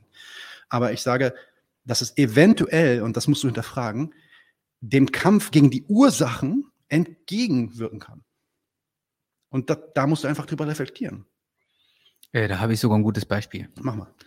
Also ich hatte meine erste, meine erste Beobachtung oder meinen ersten Konflikt mit den Bauchlinken bei MeToo. Und da war das für mich, also für mich als Medienferner, und ich habe ja auch keinen Twitter-Account oder so, für mich war das, sah, sah das so aus wie so ein Kettenbrief. Ne? Also Mhm. es, sah, es hatte für mich Kettenbriefcharakter, so wie damals. Schick das weiter, wenn du nicht in acht Tagen äh, umfallen willst oder so. Und was es eigentlich für, in meinen Augen gemacht hat, war, also erstmal, okay, es hat kurz mal die Awareness gemacht, da gibt es ein Schweinesystem und einen Haufen Leute, die ihre, ihre Hierarchieposition ausnutzen, um irgendwie sexuellen Missbrauch zu rechtfertigen und so ein Scheiß, ne? Das hat es gemacht. Das war der positive Aspekt. Aber sonst, es hat was Negatives gemacht, meiner Meinung nach. Nämlich, es hat die Leute, in dem Fall die Frauen, in dieser Identität, äh, also bestätigt, ich bin eine schwache Frau und ich kann mich gegen das Schweinesystem gar nicht mehren. Ich habe hier einen Hashtag, aber das war's. Ne? Und ich hatte dann, Mhm. ich habe dann versucht, sozusagen zu gucken, kann man in den Statistiken lesen, die Jahre nach, äh, nach MeToo, ist da irgendwas hochgegangen, sowas wie Anzeigen, äh, ja, so ein Scheiß. Würde man ja vermuten, wenn das sozusagen einen Impact hätte. Hat's aber nicht wirklich. Also ich habe zumindest keine, ich habe das nicht gesehen, ich habe das nicht finden können. Ich weiß nicht, ob ihr da irgendwie woker drauf seid als ich. Nee, es, es, es gab halt mit, mit Weinstein ein, ein, eines der wirklich Okay, großen das ist- Schweine. Ja, ja, das gab's ist ein so eine Exempel, ne? gab, wurde ein Exempel statuiert. Ja. Ich glaube tatsächlich, die Mühlen, vor allem die Machtmühlen, malen einfach weiter. Aber das ist für mich, das ist schon wieder für mich was völlig anderes. Das ist ein normaler Skandaljournalismus, ne? Das ist geil. Da gibt es einen Skandal. Einen Typen, der hat sich die ganze Zeit daneben genommen und jetzt machen wir ihn richtig Nee, fertig und das fühlt sich gut an, das zu lesen und so. Es gibt ja jetzt bei Hollywood, und es ist, es ist ein super schönes Beispiel, da kann man aber auch zum Beispiel die Resultate sich genau angucken. Ähm, es gab da als Resultat dessen, gibt es jetzt am Set zum Beispiel für Sexszenen in Filmen gibt es jetzt Beauftragte, die zum Beispiel überprüfen, dass die Leute sich an bei diesen Sexszenen auch alle wohlfühlen. Ja? Mhm. Das ist okay, das ist auch nicht falsch. Das ist, also es gibt auch, gibt auch schlimme Geschichten von früher, wie Sexszenen gedreht wurden, wie wenig die Frauen da involviert waren, ist alles okay. Mhm. Das Problem ist aber zum Beispiel, dass Harvey Weinstein hat nicht Sexszenen inszeniert, um Nö. sich einen Der abzuwehren. war einfach nur mächtig und hat die alle angegrabbelt. Na klar. hat die alle angegrabbelt und der Na hat Karrieren ruiniert, wenn ihm das verweigert wurde. Das heißt also, der, der, der klar. Einfluss, den, den diese, diese Beauftragten am Set nehmen, natürlich. genau, Hierarchien. und die Beauftragte, den Einfluss, den dieser Beauftragte am Set nehmen kann, geht gar nicht weit genug, um den nächsten Harvey Weinstein in seine Schranken zu verweisen. Ich habe da ein gutes Beispiel und zwar, äh, es gab ja dann auch hier nochmal den Ableger Männerwelten und ich habe im Zuge dieser Raute Männerwelten, Hashtag Männerwelten, habe ich äh, einen Artikel gelesen, ich weiß nicht, ob der damit wirklich zu tun hat oder ob das Zufall war, und zwar hier in Berlin, irgendwie Kulturschaffende und da war so eine Autorin und die hat im Prinzip so ein paar Beispiele genannt von Leuten, die sie nicht nennen will. Ne? Also einen Galeristen, einen Typen, der hat hier irgendwie Immobilien und jemand, der organisiert hier kulturelle Events und so. Sozusagen Kulturschaffende, wo Männer in Position sind und Frauen angrabbeln. Halt, die fassen den an die Titten, die wollen die irgendwie vergewaltigen, die machen irgendwas, irgendwelche dummen Sprüche und so. Und in diesem Artikel sagt sie halt, wir sind jetzt hier sozusagen die Frauen, wir kennen euch, ihr kennt uns, ihr lest diesen Artikel, ihr wisst genau, wer gemeint ist, aber ich nenne eure Namen nicht. Das ist meiner Meinung nach genau das Falsche. Das stabilisiert, wenn überhaupt, sogar den Status quo. Weil die Schweine kommen damit durch, ne? die lesen diesen Artikel und denken sich, huh, nochmal durchgekommen. Dodge the bullet. Und was ist das? Ich meine, wa warum? Warum gibt es sozusagen diese Opfermentalität, so würde ich das nennen, die sagt, okay, ich, äh, ich, stelle den jetzt nicht an Pranger. Wir haben die Namen da, wir könnten die richtig eisekalt machen, die Wichser. Und solange wir diese Wichser nicht eisekalt gemacht werden, Ja? So wie Bill Cosby oder äh, hier, weißt du, Harvey Weinstein. Mhm. Solange das nicht passiert, ist es halt irgendwie Banane. Ich finde das super scheiße. Auf der anderen Seite, und jetzt muss ich, muss ich mal kurz gegenhalten, ist es ja tatsächlich so, jetzt sage ich was, etwas, was mir, was, was ich jetzt als These in den Raum stelle, wo ich auch selber mit mir kämpfe, ist, es, es, es gab auch eine Weaponization. Dieser, Du dieser, meinst Kachelmann. zum Beispiel, ist ein gutes Beispiel dafür. Also, weil du sagst, was wäre die Alternative gewesen? Dass sie alle Namen klar nennt, außerhalb einer Judikative oder außerhalb eines Gremiums, das, das neutral betrachtet, das sind sie ja leider nicht, äh, ob, was da für Vorfälle In stattgefunden diesem haben. Fall wäre es ja ganz einfach, ne? Wenn das so ist, wie sie da geschildert hat, dann würden natürlich, so wie bei Harvey Weinstein auch, unendlich viele zusätzliche Mhm. Frauen kommen und sagen, ja stimmt, der hat mir auch immer an die Titten gefasst. Das passiert natürlich bei Kachelmann nicht, ne? weil da ging es um einen Fall. Eine Frau, die einfach mal gelogen hat. Ne? Und der hat jetzt seinen Job verloren, deswegen, klar. Das ist was völlig anderes. Aber da ging es ja sozusagen um Kulturschaffende. Und in dem Artikel Mhm. wird ja auch erklärt, das weiß jeder. Jeder in dem Business weiß, das ist der Grabbeltyp und so. Ja, ich, ich verstehe schon. Ich, ich, ich glaube nur, dass es nicht so einfach ist. Ich glaube tatsächlich, dass weder das die Namen nicht nennen, noch die Namen nennen groß Wirkung hat an der Stelle. Ja, ja, aber du würdest es ist- ein ist Regime, du würdest ein Regime der Angst schaffen. Und das ist wichtig für so eine Wichser. Die muss man also kalt machen. Ja, wobei, Ja. Du, aber da bewegst du dich auch wieder. Du, also jetzt gehst du auf die Prämissen ein, die diese Bewegung, also die du ja vorher kritisiert hast, die die Bewegung eigentlich, du sagst eigentlich bloß, ihr hättet es noch härter machen müssen. Ihr hättet noch härter kämpfen Wenn sollen. schon, denn schon. Ähm, wenn schon, wenn schon, denn schon. Und da muss ich sagen, äh, PBB schreibt hier, es ist, es ist teilweise natürlich, und da, da, das ist für mich ein Indikator, dass da Strukturen gegenwirken. Es ist hier kriminell, Namen einfach so zu nennen. Du kannst nicht einfach jemanden bezichtigen der sexuellen Belästigung. Das kann eventuell auf dich zurückfallen und dann kriegst du die Anzeige und am Ende stehst du vor Gericht, wenn du das nicht ordentlich nach, nachweisen kannst und so, weißt du? Ähm, und da, da ist halt dann wieder der Punkt, wo ich sage, ähm, es wurde hier vorher gesagt, äh, warte mal, ganz kurz. Okay, dann machst du halt gleich eine Anzeige mit auf, ne? Also machst einen Artikel und eine Anzeige. Geht das oder ist das verboten gleichzeitig? Nö, das geht, glaube ich, oder? Aber tatsächlich, das ist halt zum Beispiel auch so die Sache und das, also für mich ist das ein super schwieriges, super komplexes Thema, weil das Problem ist, ist, dass du dann, du kannst natürlich eine Anzeige, ja. Ich finde, es ist kompliziert, aber es ist nicht komplex.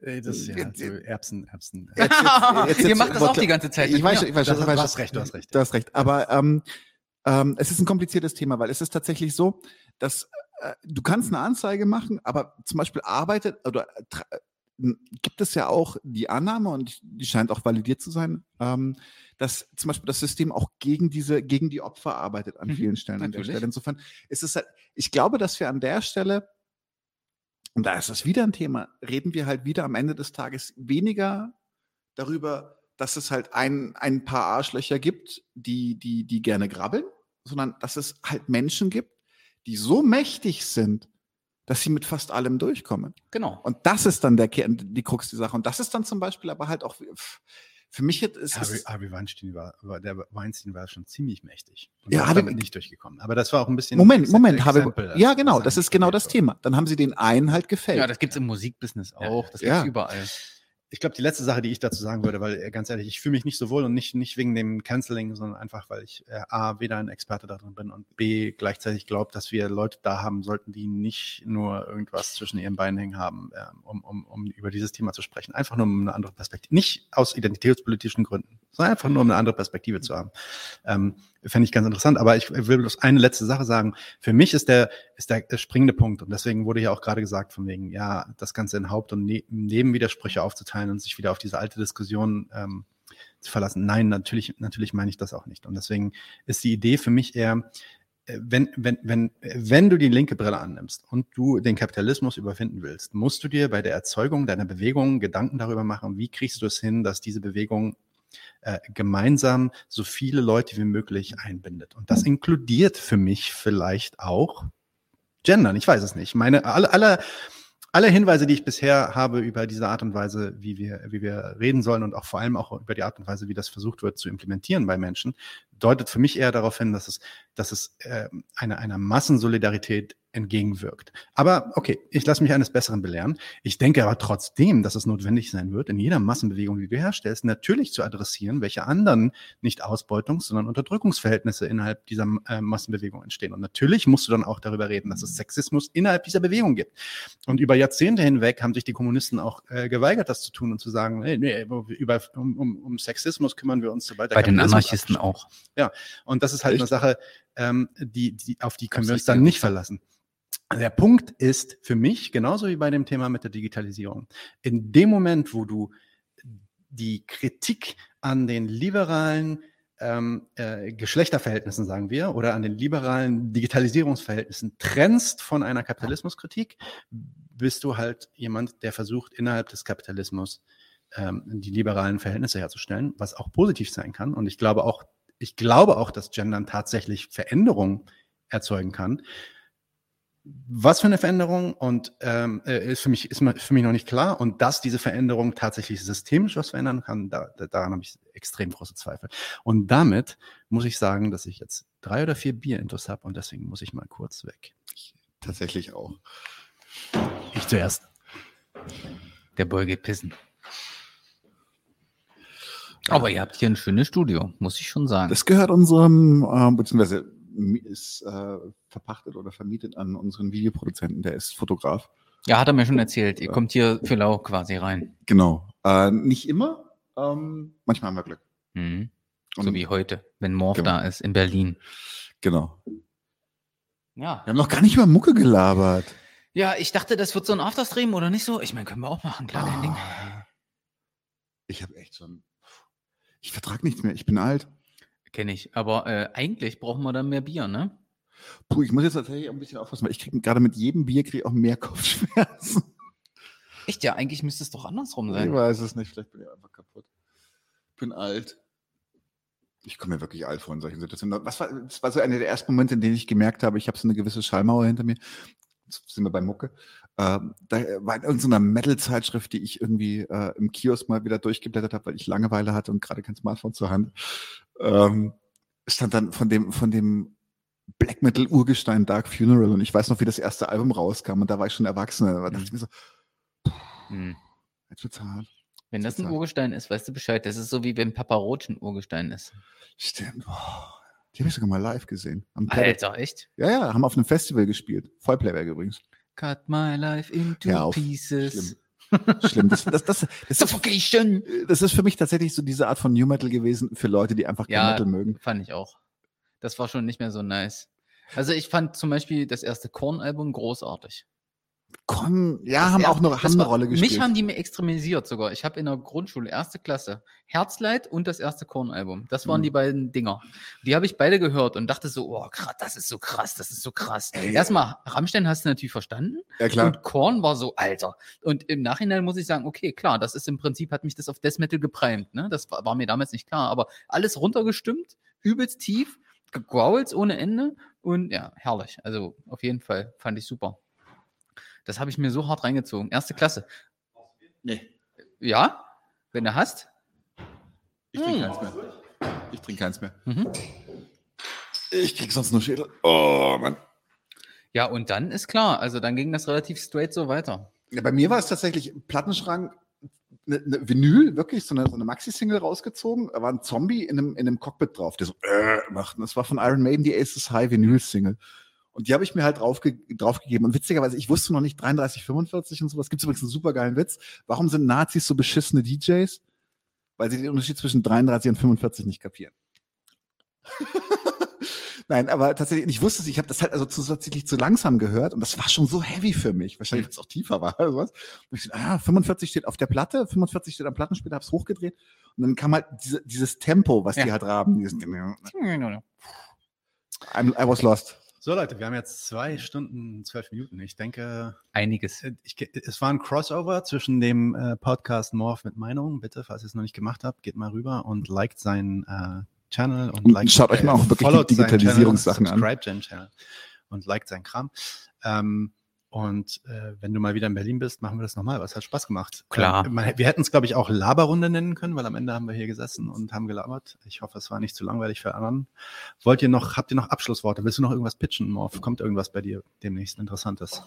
Nö, ich arbeite weiter meine Digitalisierungsreihe aus und äh, ich habe die Social Justice Warrior Seite ja schon vollständig durchgearbeitet. Also LGBTQ, klassische Geschlechterrollen, toxische Maskulinität. Ich habe das alles geklärt, aber auf meine Art und Weise. Also ich äh, mache es einfach, ist gar kein Problem für mich.